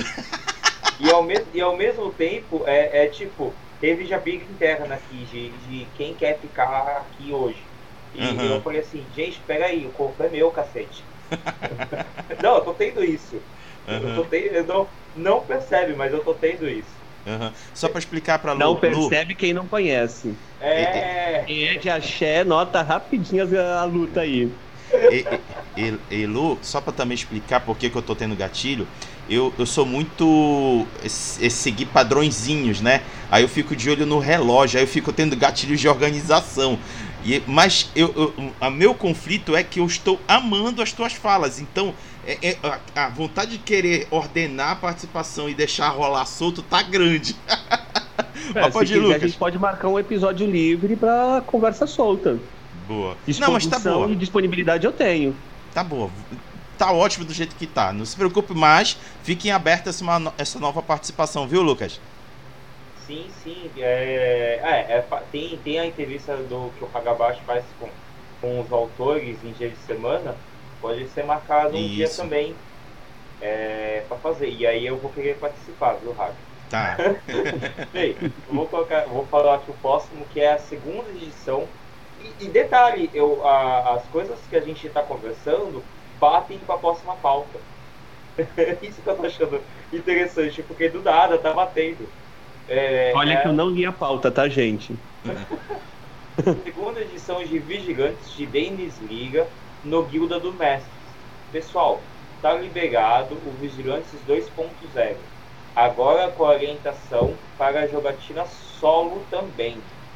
Que tal viver as aventuras de justiceiros mascarados lutando contra o crime em grandes cidades tomadas pela decadência moral e corrupção? Ah, e sem superpoderes. E antes de eu passar por Hagabashi, só dar uma explicaçãozinha bem básica nesse daqui. Esse daqui, ele foi lançado em 2018, há um bom tempinho atrás, pelo pessoal do Guilda do Mestre. Aí, o Denis Liga revisitou, colocou o modo solo, né? E a gente sempre fala como o solo precisa estar em vários RPGs. Hoje em dia, o solo se torna quase que uma necessidade, né? Para ser colocado. E aí ele colocou o modo solo e relançou esse 2.0. Agora as, as considerações. Ah, pode crer, ele fez em, em uma versão solo? Ele, ele, ele não, ele, ele colocou a versão solo agora. Ah, tá, veio junto, veio, veio junto ele com o padrão. Ele fez essa versão 2.0 uhum. acrescentando o solo. Entendi, entendi. Agora eu fiquei em dúvida se, se um dia o, a, o Denis estiver assistindo a gente, eu lanço minha pergunta. Denis, é, já tiveste oportunidade de conhecer... Desculpa já de antemão, porque eu sou limitado em termos de cenário de jogos não conheço vigilantes, então vou estabelecer aqui um paralelo para eu tentar me localizar. É, tem a ver com uma pegada de Hunter, o caçador, o caçador, o, o, a revanche, porque pelo que é dito lá, é, os caçadores lutam contra a, o mundo mortal que foi dominado pelos seres sobrenaturais. É por isso que eles falam que é reivindicar o mundo dos mortais. Aí depois, quando você puder, Denis, me dizer se, se segue por esse caminho, pode facilitar minha compreensão sobre a proposta eu do jogo. Eu posso te dizer, porque eu conheço o Denis pessoalmente, já joguei o Vigilantes. Ele vai mais na linha do Icons e do Mestre ah. do que do, do Hunter Reconing. Tá. Entendeu? Já joguei o Vigilantes com o Denis narrando, entendeu? Aliás, o Denis é um grande desenvolvedor de sistemas minimalistas também. É, ele tem um sistema que emula Street Fighter utilizando Jokenpo no lugar de dados, que é o Super Fighter 2. Muito maneiro, muito prático. É... O Denis é uma excelente pessoa, excelente camarada. tenho certeza que se... o problema é a disponibilidade de tempo dele. Trabalha que nem um corno. Mas eu acho que se ele estiver ouvindo aqui, se ele receber o convite, eu tenho certeza que ele topa e aí é uma pessoa também que tem muito para acrescentar porque ele tem ele fez, por exemplo, uma adaptação de Cavaleiro do Zodíaco utilizando uma simplificação das regras de PBTA, na qual ele só utiliza o PBTA é um sistema que eu nunca lembro os termos. É, ele só utiliza uma das ações do PBTA para sustentar todo o jogo. E ele tem vários jogos nessa, nessa linha atualmente. Ele é assim, eu não sei se está publicado no guia dos no, no Guilda dos Mestres, porque sabe como é, né? Propriedade intelectual, tem que ter direito, essas coisas. Mas ele sempre leva esses jogos dele, que são bem minimalistas, bem práticos, bem rápidos. Em parte porque ele desenvolve os jogos para jogar com os filhos dele. Hum. O dos mestres é dele, é do Denis Liga. Sim, mas o. Não, eu tô falando o Cavaleiro Zodíaco. Eu não sei se tá lá por causa do. Ah, dos direitos autorais. Dos direitos autorais do Cavaleiro Zodíaco. Uhum. Mas eu, uma grande característica que eu admiro muito no Denis é que ele começou a desenvolver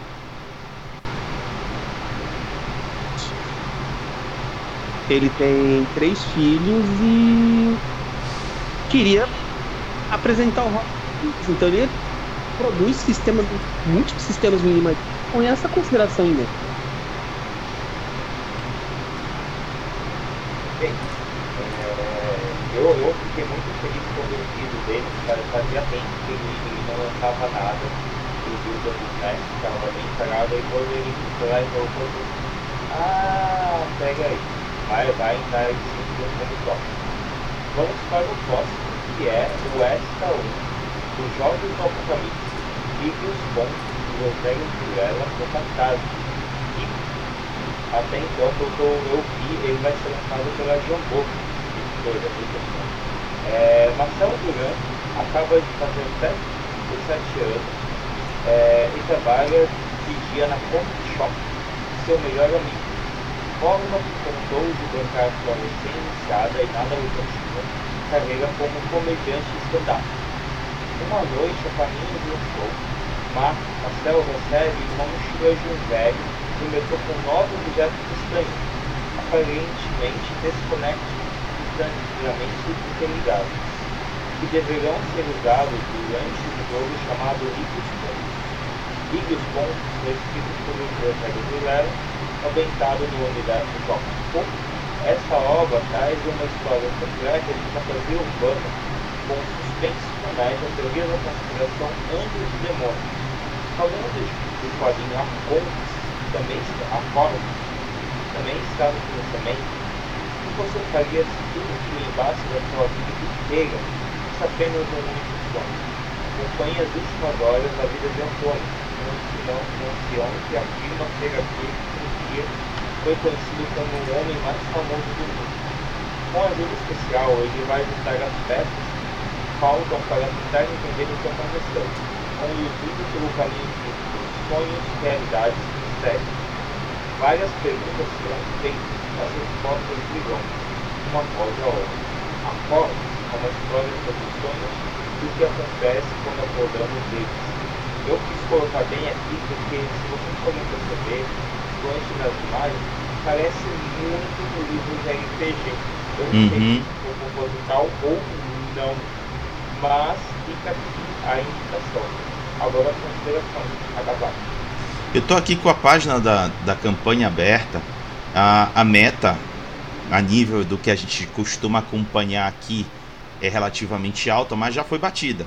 E ainda faltam 29 dias de, de prazo de campanha. Já está com 179% batido. É, é uma marca bastante interessante. É, já está quase dobrando, diga-se passagem. Já está com 71 mil. Caramba! é, e, os, e detalhe, o, o menor valor de apoio é 69 reais, que é o livro físico. Estou é, é, impressionado, viu? Estou impressionado. É, é, eu não sei, eu estou conhecendo agora o trabalho do autor, olhando a página. Já ficou assim uma, uma impressão significativa. Quer fazer comentário, Lu? Olha, eu também não conheço, tá? E como eu estou no celular e usando o notebook como apoio para dar altura para a câmera, não tenho como ver e ler a página, mas eu acredito que é uma coisa assim, é um jogo que vale a pena, não está no meu alcance financeiro no momento, porque as metas, pelo que você está falando, estão bem altas, então. as contribuições, mas é um jogo que vale a pena ser visto porque não sou muito defensora do Vox Populi e Vox Day. Entendeu? Mas quando um jogo atinge 179% do seu financiamento, alguma coisa tem. De bom, que eu quero dizer, né? Alguma coisa sim, tem. Sim. Então, tá aí uma parada para depois olhar com calma e ver assim, mas pelas estatísticas, pessoa que gosta de números, né? Pelas estatísticas, bom, as estatísticas enganam, né? Vídeo Tormenta 20, mas é, pelas estatísticas tá bem promissor. Verdade.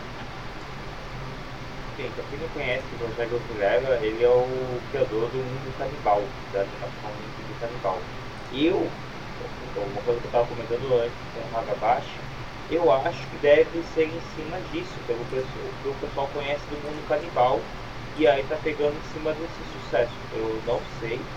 É, Provável. Eu gostei, eu, eu gostei muito da, da história em si, ainda mais porque ele dá um pouco de Hellraiser, um pouco de Ghost né, em cima.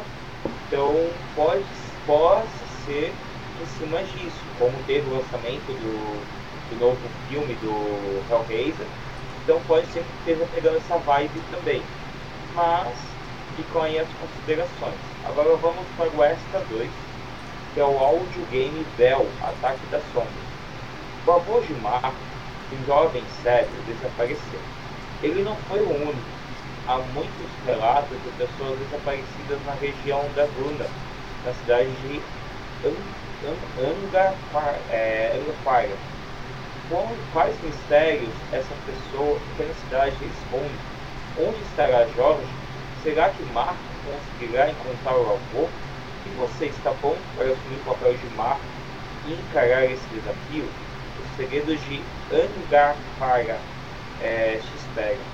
Nessa aventura é preciso atenção a cada barulho, a cada conversa.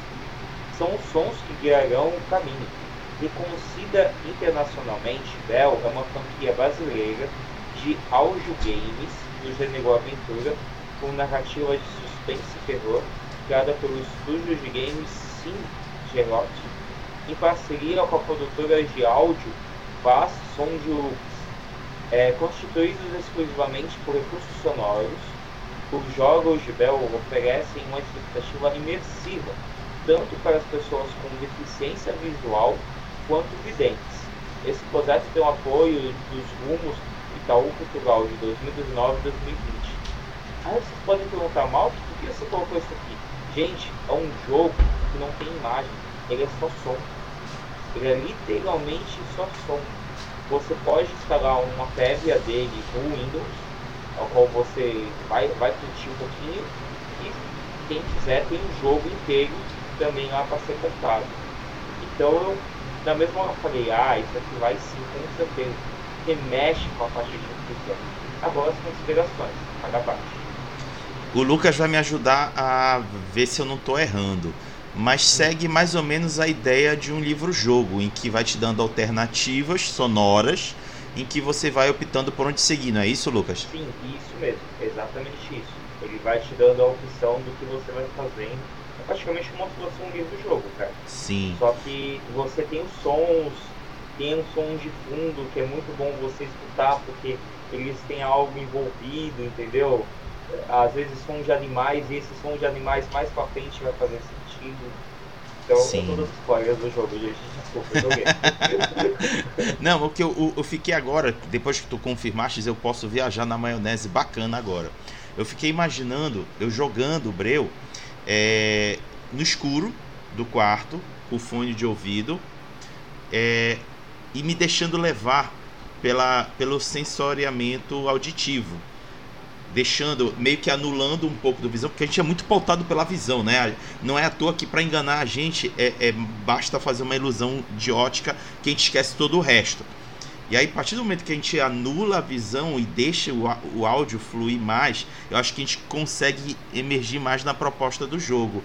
Eu vou dar uma olhada depois, viu? Gostei da proposta. Lu, seus comentários.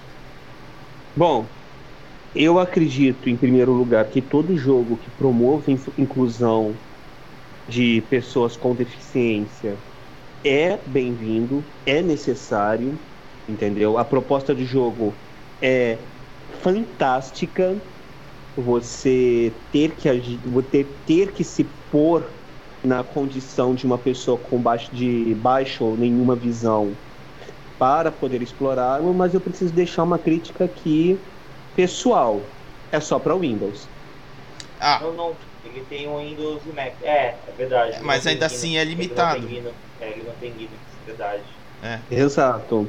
Então, eu acredito que já que eles receberam financiamento e eu acredito que não custaria porque já que ele já tem um código-fonte, não custaria contratar um programador para fazer a, a portagem do jogo para Linux, que já é utilizado por aproximadamente 8% da população brasileira, entendeu?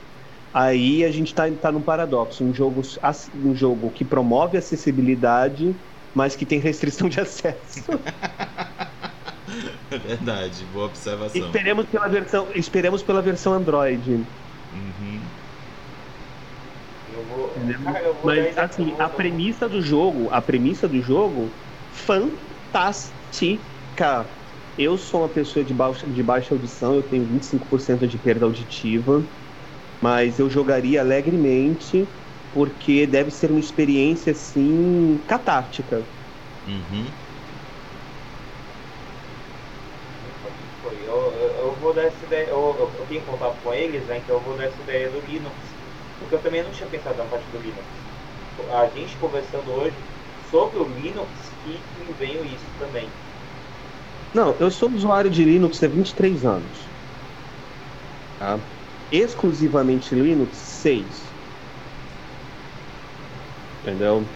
Então, eu tenho muito essa preocupação assim da portabilidade de jogos porque as pessoas veem o Linux como ah, é uma ferramenta de trabalho. É, mas o Windows também é uma ferramenta de trabalho e a melhor coisa que ele faz é jogo. Desculpa, você vai editar. Se você for pegar para fazer edição profissional de imagem e vídeo, você vai querer um MacBook. No mínimo. Ou então um computador parrudo rodando Linux. Você vai olhar o mercado de servidor, você não vai achar um lugar minimamente sério que use um Windows Server. Então, a gente tem muita cultura do ah, o Linux não presta para jogo. A Steam tá aí para discordar. Ela própria desenvolveu a livraria de portabilidade. É possível jogar quase tudo que está na Steam no Linux hoje em dia. Então, eu acho que se a proposta do jogo é promover a inclusividade, é, eles têm que lembrar também que o, é, muito computador low-end no Brasil é vendido com Linux. Uhum. Então é acessível até assim. Não falo nem assim, portar para Linux, porque. Mas, pô, pelo menos para o Android, que a pessoa ter, já que é um jogo puramente auditivo, já facilita porque é, as, na maior parte das pessoas tem um celular Android, né? E como é um jogo auditivo mesmo, um celular mais fraquinho vai conseguir rodar. E como Android é Linux mesmo, então, foda-se. Agora vamos para a próxima pauta e essa parte já não vai ser comigo. É, vai ser com o Raga Baixo, porque eu não tive tempo nessa parte. Raga, com você. Vamos lá. Começou o financiamento coletivo de Old Dragon segunda edição pela Buró Jogos no Catarse. Mais exatamente no dia 11 começou a campanha de financiamento da nova edição do jogo do Dragão Velho, o Old Dragon é um RPG nacional bastante querido pela sua comunidade de fãs e, através da campanha, pretende se viabilizar a sua segunda edição. Bem-vindos ao mundo de Old Dragon, um mundo de aventura, emoção e fantasia. O Dragon é um jogo de RPG onde você é um grupo de amigos, não, onde você e um grupo de amigos serão personagens heróicos em um mundo de fantasia, lutando contra vilões tenebrosos, enfrentando monstros terríveis em masmorras profundas, escuras e assustadoras. Tudo pela fama, glória e, claro, o tesouro. O Dragon é um dos RPGs old school mais queridos e com mais tradição do Brasil Hoje ele volta numa versão arrebatadora de luxo, com livros, acessórios e um monte de surpresas. Fecha aspas. E aí, galera? Já na sua primeira hora, a campanha bateu a sua meta base. Agora está avançando intensamente nas metas extras. Lucas, seus comentários.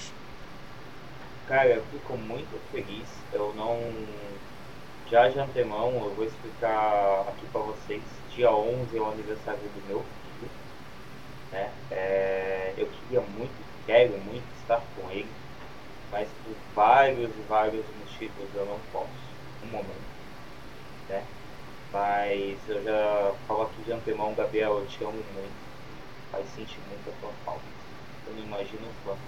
Acho que você imagina. Mas uma hora ou outra a gente vai mudar isso. Você vai ver. E também na sexta-feira é o dia da minha giga. Foi uma giga de cura maravilhosa. E encantou todo mundo que foi, inclusive quem participou e teve lá. É, foi muito bom para mim, gratificante. Então eu não pude estar na hora para fazer essa, essa parte da pauta.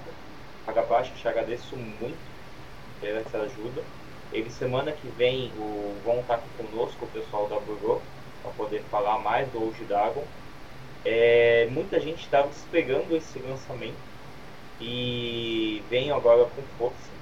Eu tô doido que chegue na faixa de 200 mil para poder ser lançado o Ark e já ver as outras é, metas que vão vir e que cada vez mais tenha exatamente o que a, a Google está fazendo agora, sabe? O respeito com a comunidade, o respeito um com o outro. Então, mantenha-se assim, né? É, com, e com todas as editoras também, e a gente espera que se mantenha o o respeito entre a comunidade e o fã. E que o fã faça também por onde ter respeito. Muitas vezes a gente sabe também como que é algumas legiões de fãs que a gente tem ao nosso redor. Lu, com você. Olha, eu faço minhas palavras no mal, só que eu quero acrescentar uma, uma crítica a Burô nesse ponto. Os, a decisão de lançar as regras divididas em três livros era muito bonita nos anos 90. Hoje em dia, isso soa datado. A minha crítica a Burô é todas as regras básicas, é, jogador, mestre, monstros, deveriam estar num livro só. Até porque é, você precisa dos três livros para jogar. Então por que, que você vai dividi-los? Mas de resto eu faço das minhas palavras no Malk. Old School não é o meu estilo favorito de jogo, tá, gente? Quem me conhece sabe que é muito difícil parar para jogar um Old School, entendeu? Ainda mais um que é bem retroclone de D&D, eu tenho péssimas memórias de D&D. Então, mas eu sei que a Buró tem um cuidado bom com a comunidade e tal, só que essa decisão polêmica de colocar as, os três livros com as regras básicas ao invés de um só, eu não sei se é por questões monetárias, porque imprimir um livro grosso é mais caro do que três livros finos, entendeu? Ou se for uma decisão editorial para manter o espírito retroclone da coisa, tá? Engraçado que eu pensei a mesma coisa hoje, eu estava observando mantiveram, porque é, é, desde as edições anteriores eles mantinham, né? É, mas não era tão essencial você comprar os suplementos. O livro básico deles você conseguia jogar. Mas esse aqui, pelo que a gente está vendo, realmente vai ficar meio que dependente dos outros para montar uma coisa mais completa. Mas enfim. Sim.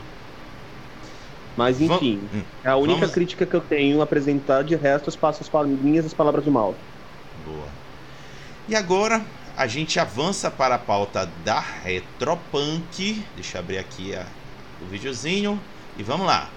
Revistas Role Punkers especiais para download gratuito.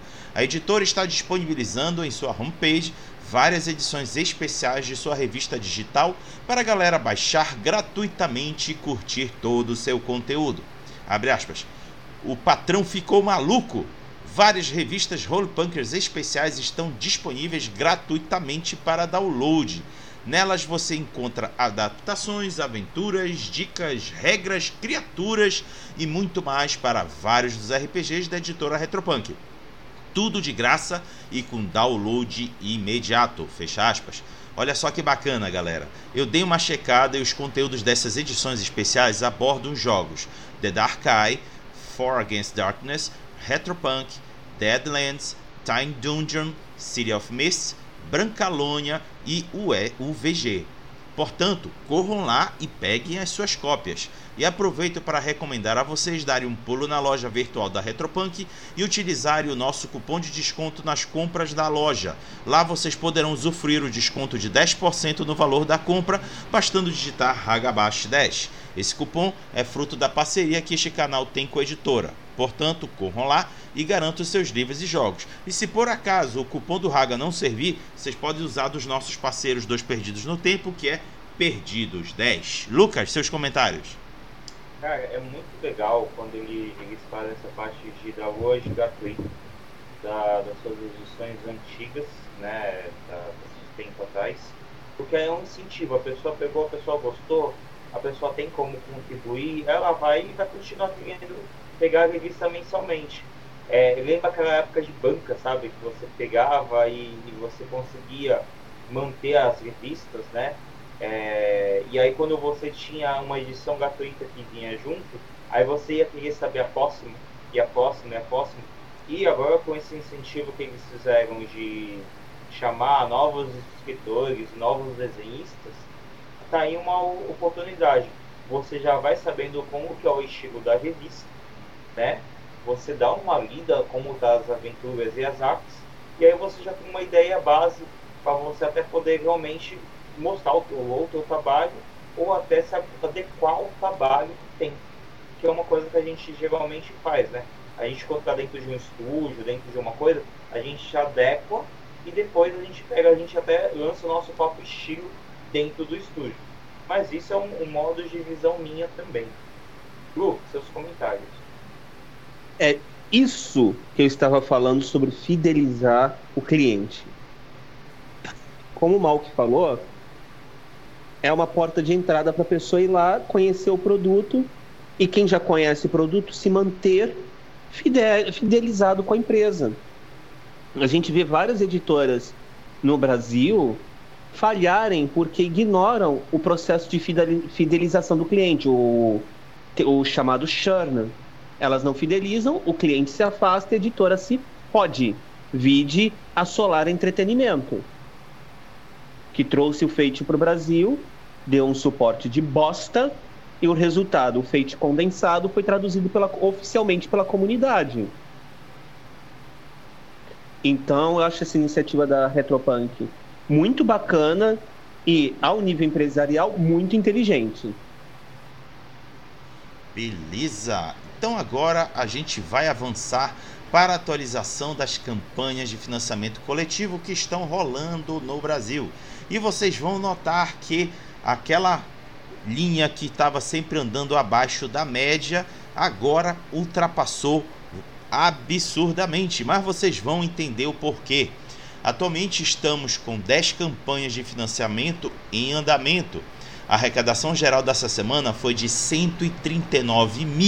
139.881,29, com pouco mais de com pouco mais de 112,4 mil reais a mais que o registrado na semana passada e com um pouco mais de 100,9 mil reais a mais que a média das semanas até setembro de 2021. A campanha O Dragon, segunda edição, foi a que mais arrecadou essa semana, representando 88,4% da arrecadação geral. Em segundo, ficou Pathfinder Segredos e Bestiário 2, a segunda chance, com 6,7%. Em terceiro, ficou Altares RPG, Reinos e Jornadas com 2,2%. Já quanto à quantidade de apoiadores, foi registrado um total de 461 pessoas, com 258 pessoas a mais que o registrado na semana passada e com 277 pessoas a mais que a média das semanas até junho de 2022. A campanha de Old Dragon, segunda edição, foi a que mais registrou apoiadores essa semana, representando 77,2% da quantidade geral de pessoas. Em segundo está Altares RPG Reinos e Jornadas com 8%, e em terceiro está Mares do Sertão RPG com 5,2%. As campanhas Salve Nordeste. Salve. As campanhas Altares RPG Reinos e Jornadas, Pathfinder Segredos e Bestiário 2, A Segunda Chance, Erigor RPG Let Pledge e Mares do Sertão RPG se encerraram nessa semana que passou. Todas elas foram consideradas bem-sucedidas. Portanto, deixamos os nossos parabéns a Coisinha Verde, New Order Editora, Erigor RPG, A Guerra dos Elementos e Cajuarte Studio. Por fim, Já a campanha For Against Darkness contra os grandes antigos se encerrará ao longo dessa próxima semana. A campanha já está com 156% da sua meta base batida e alcançou a sua primeira meta extra. Portanto, se você ainda não apoiou, corre lá que ainda dá tempo. Lucas, seus comentários. Cara, primeiro de tudo foi uma batalha, literalmente foi uma batalha. Falei semana passada e falo aqui de novo que a gente passou em cima do Mario do Sertão, que a gente estava ansioso. Teve um momento que do nada baixou a meta foi lá depois levantou. O, o Diego conseguiu resolver a situação do cartão lá na. teve no problema do cartaz, conseguiu bater meta extra e eu já estou sabendo que vai ter o Light Play, uma nova chance. Aí é, não sei ainda a data, ainda não, não foi dita a data ainda, mas quem não conseguiu apoiar nesse Mares do Sertão, saiba que vai ter uma nova chance para poder conseguir tanto o livro e, os, e as cartas. É, dou meu parabéns aqui mais uma vez a Buró e fico muito feliz de ver a Coisinha Verde mais uma vez aqui no nosso meio, nesse, mostrando, né? É, e que cada vez mais venham lançamentos de todas as editoras que eu citei e cada vez venham mais lançamentos nacionais por aí.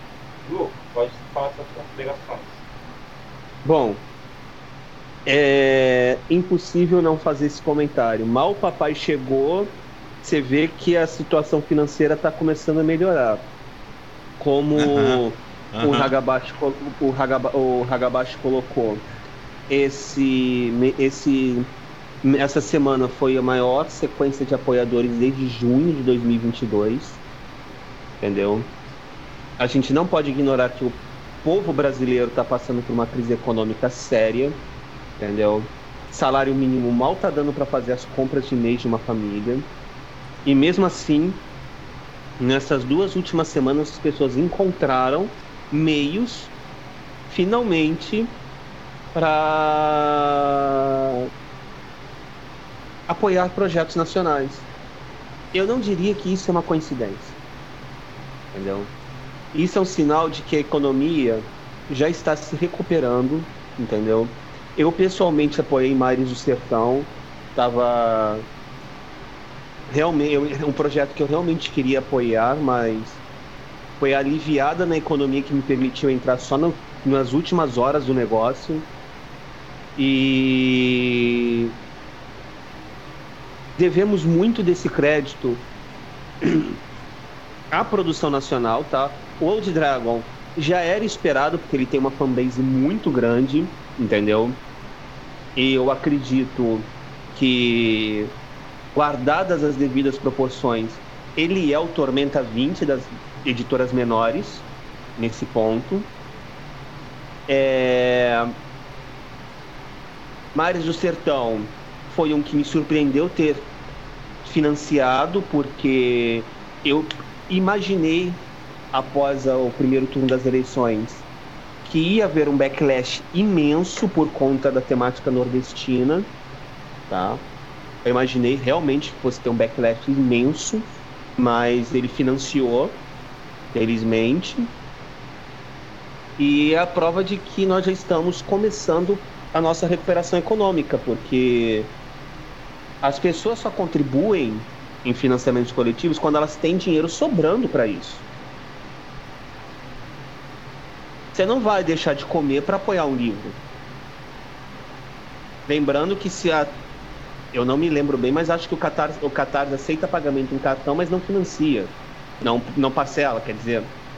Parcela em seis vezes agora. Parcela em seis vezes, ah, é, o Kickstarter que não parcela.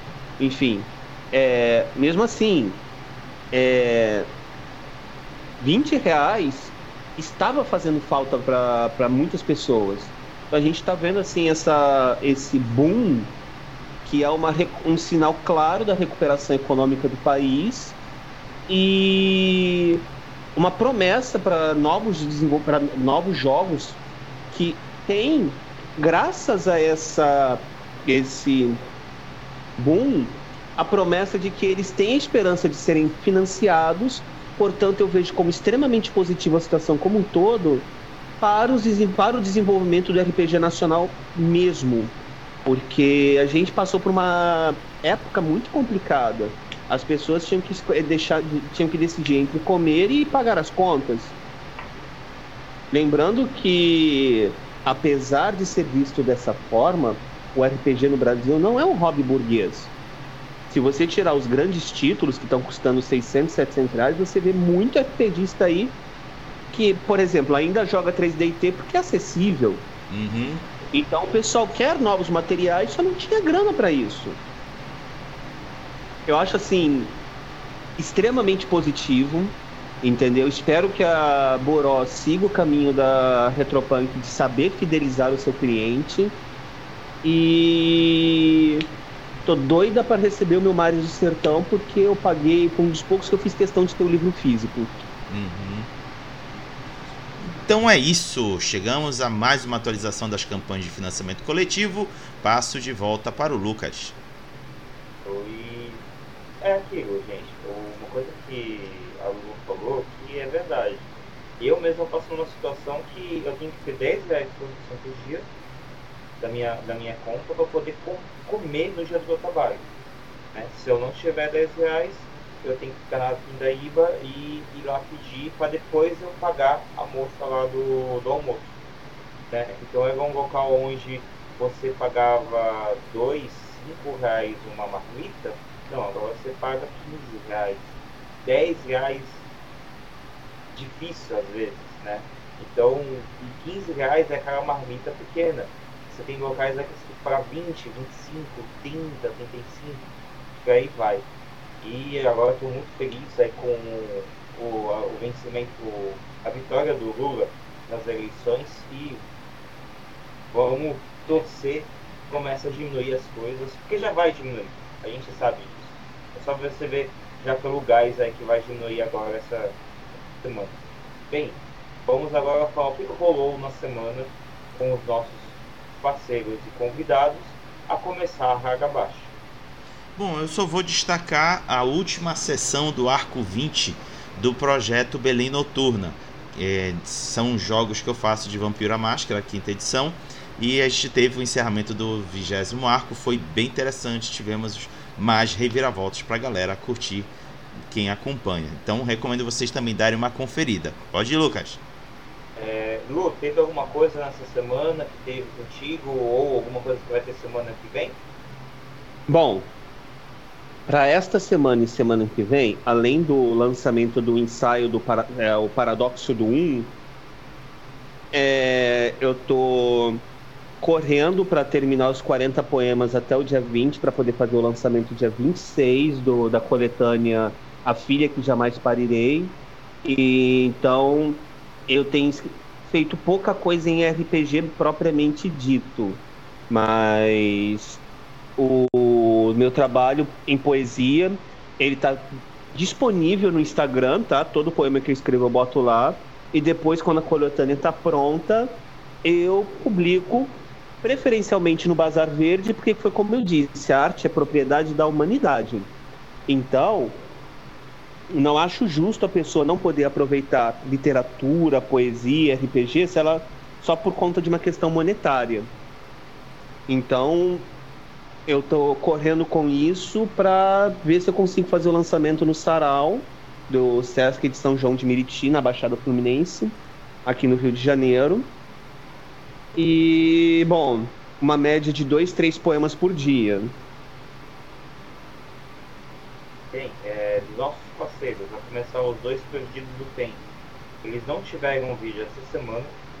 As resenhas foram é, Cultos Inomináveis, Sistema Ritos, De Dark Master habilidades, Castelo Falkenstein regras de duelo, unboxing kit do mestre Dex Spencer RPG, HQ ou livro das baladas e sagas. Pela é, Universo Simulado teve Plantão Simulado, falando sobre as novas metas extras do Tordesilhas Sábios e Caravelas, que está sendo muito bom e cada vez está batendo mais metas. Teve, o que é bom teve o Felipe Farias falando sobre a ilustração Papo Simulado é, no baile de taverna. Na semana que passou, tivemos a gravação do episódio 10 da nossa campanha de One Piece, usando o sistema do OP RPG D20, Loucura entre Planos. Na sexta-feira tivemos o lançamento do segundo episódio da aventura de One Piece, no Loucura entre Planos do podcast. Na semana, a próxima semana teremos a sessão zero da nossa aventura do universo de Tottenham, o Colégio dos Bagos, e lançamento do episódio 3 da aventura Loucura entre segue o bag. E, por último, da órgão RPG, teve o Carimba RPG, falando sobre o, como está o andamento do, do lançamento. Teve Urbana Bélica, tá tendo Alien agora, e mais cedo teve o Guilherme jogando com a filha dele, é, acho que o nome do jogo é Churrentes, alguma coisa assim. É, é, isso que rolou durante a semana. Eu já falei do meu, que, que foi o da Giga. Então eu estou ainda muito feliz, muito encantado com o que eu estou aprendendo lá na casa de manhã manjar a cada momento. E salve a Umbanda. E Raga, agora a nossa despedida. Então vamos nessa. Galera, muito obrigado por terem acompanhado a gente até aqui. Também deixo muito obrigado a Lu por ter também nos prestigiado, estando aqui conosco, compartilhado suas visões, conhecimentos. Eu posso falar por mim, foi bastante agregador para mim, acredito que para o Lucas também e para as pessoas que nos acompanharam. E para encerrar, Lucas, Lu, façam a saudação de despedida junto comigo, dizendo tchau, Lilica. Tchau, Lilica. Tchau, Lilica. Tchau, Lilica.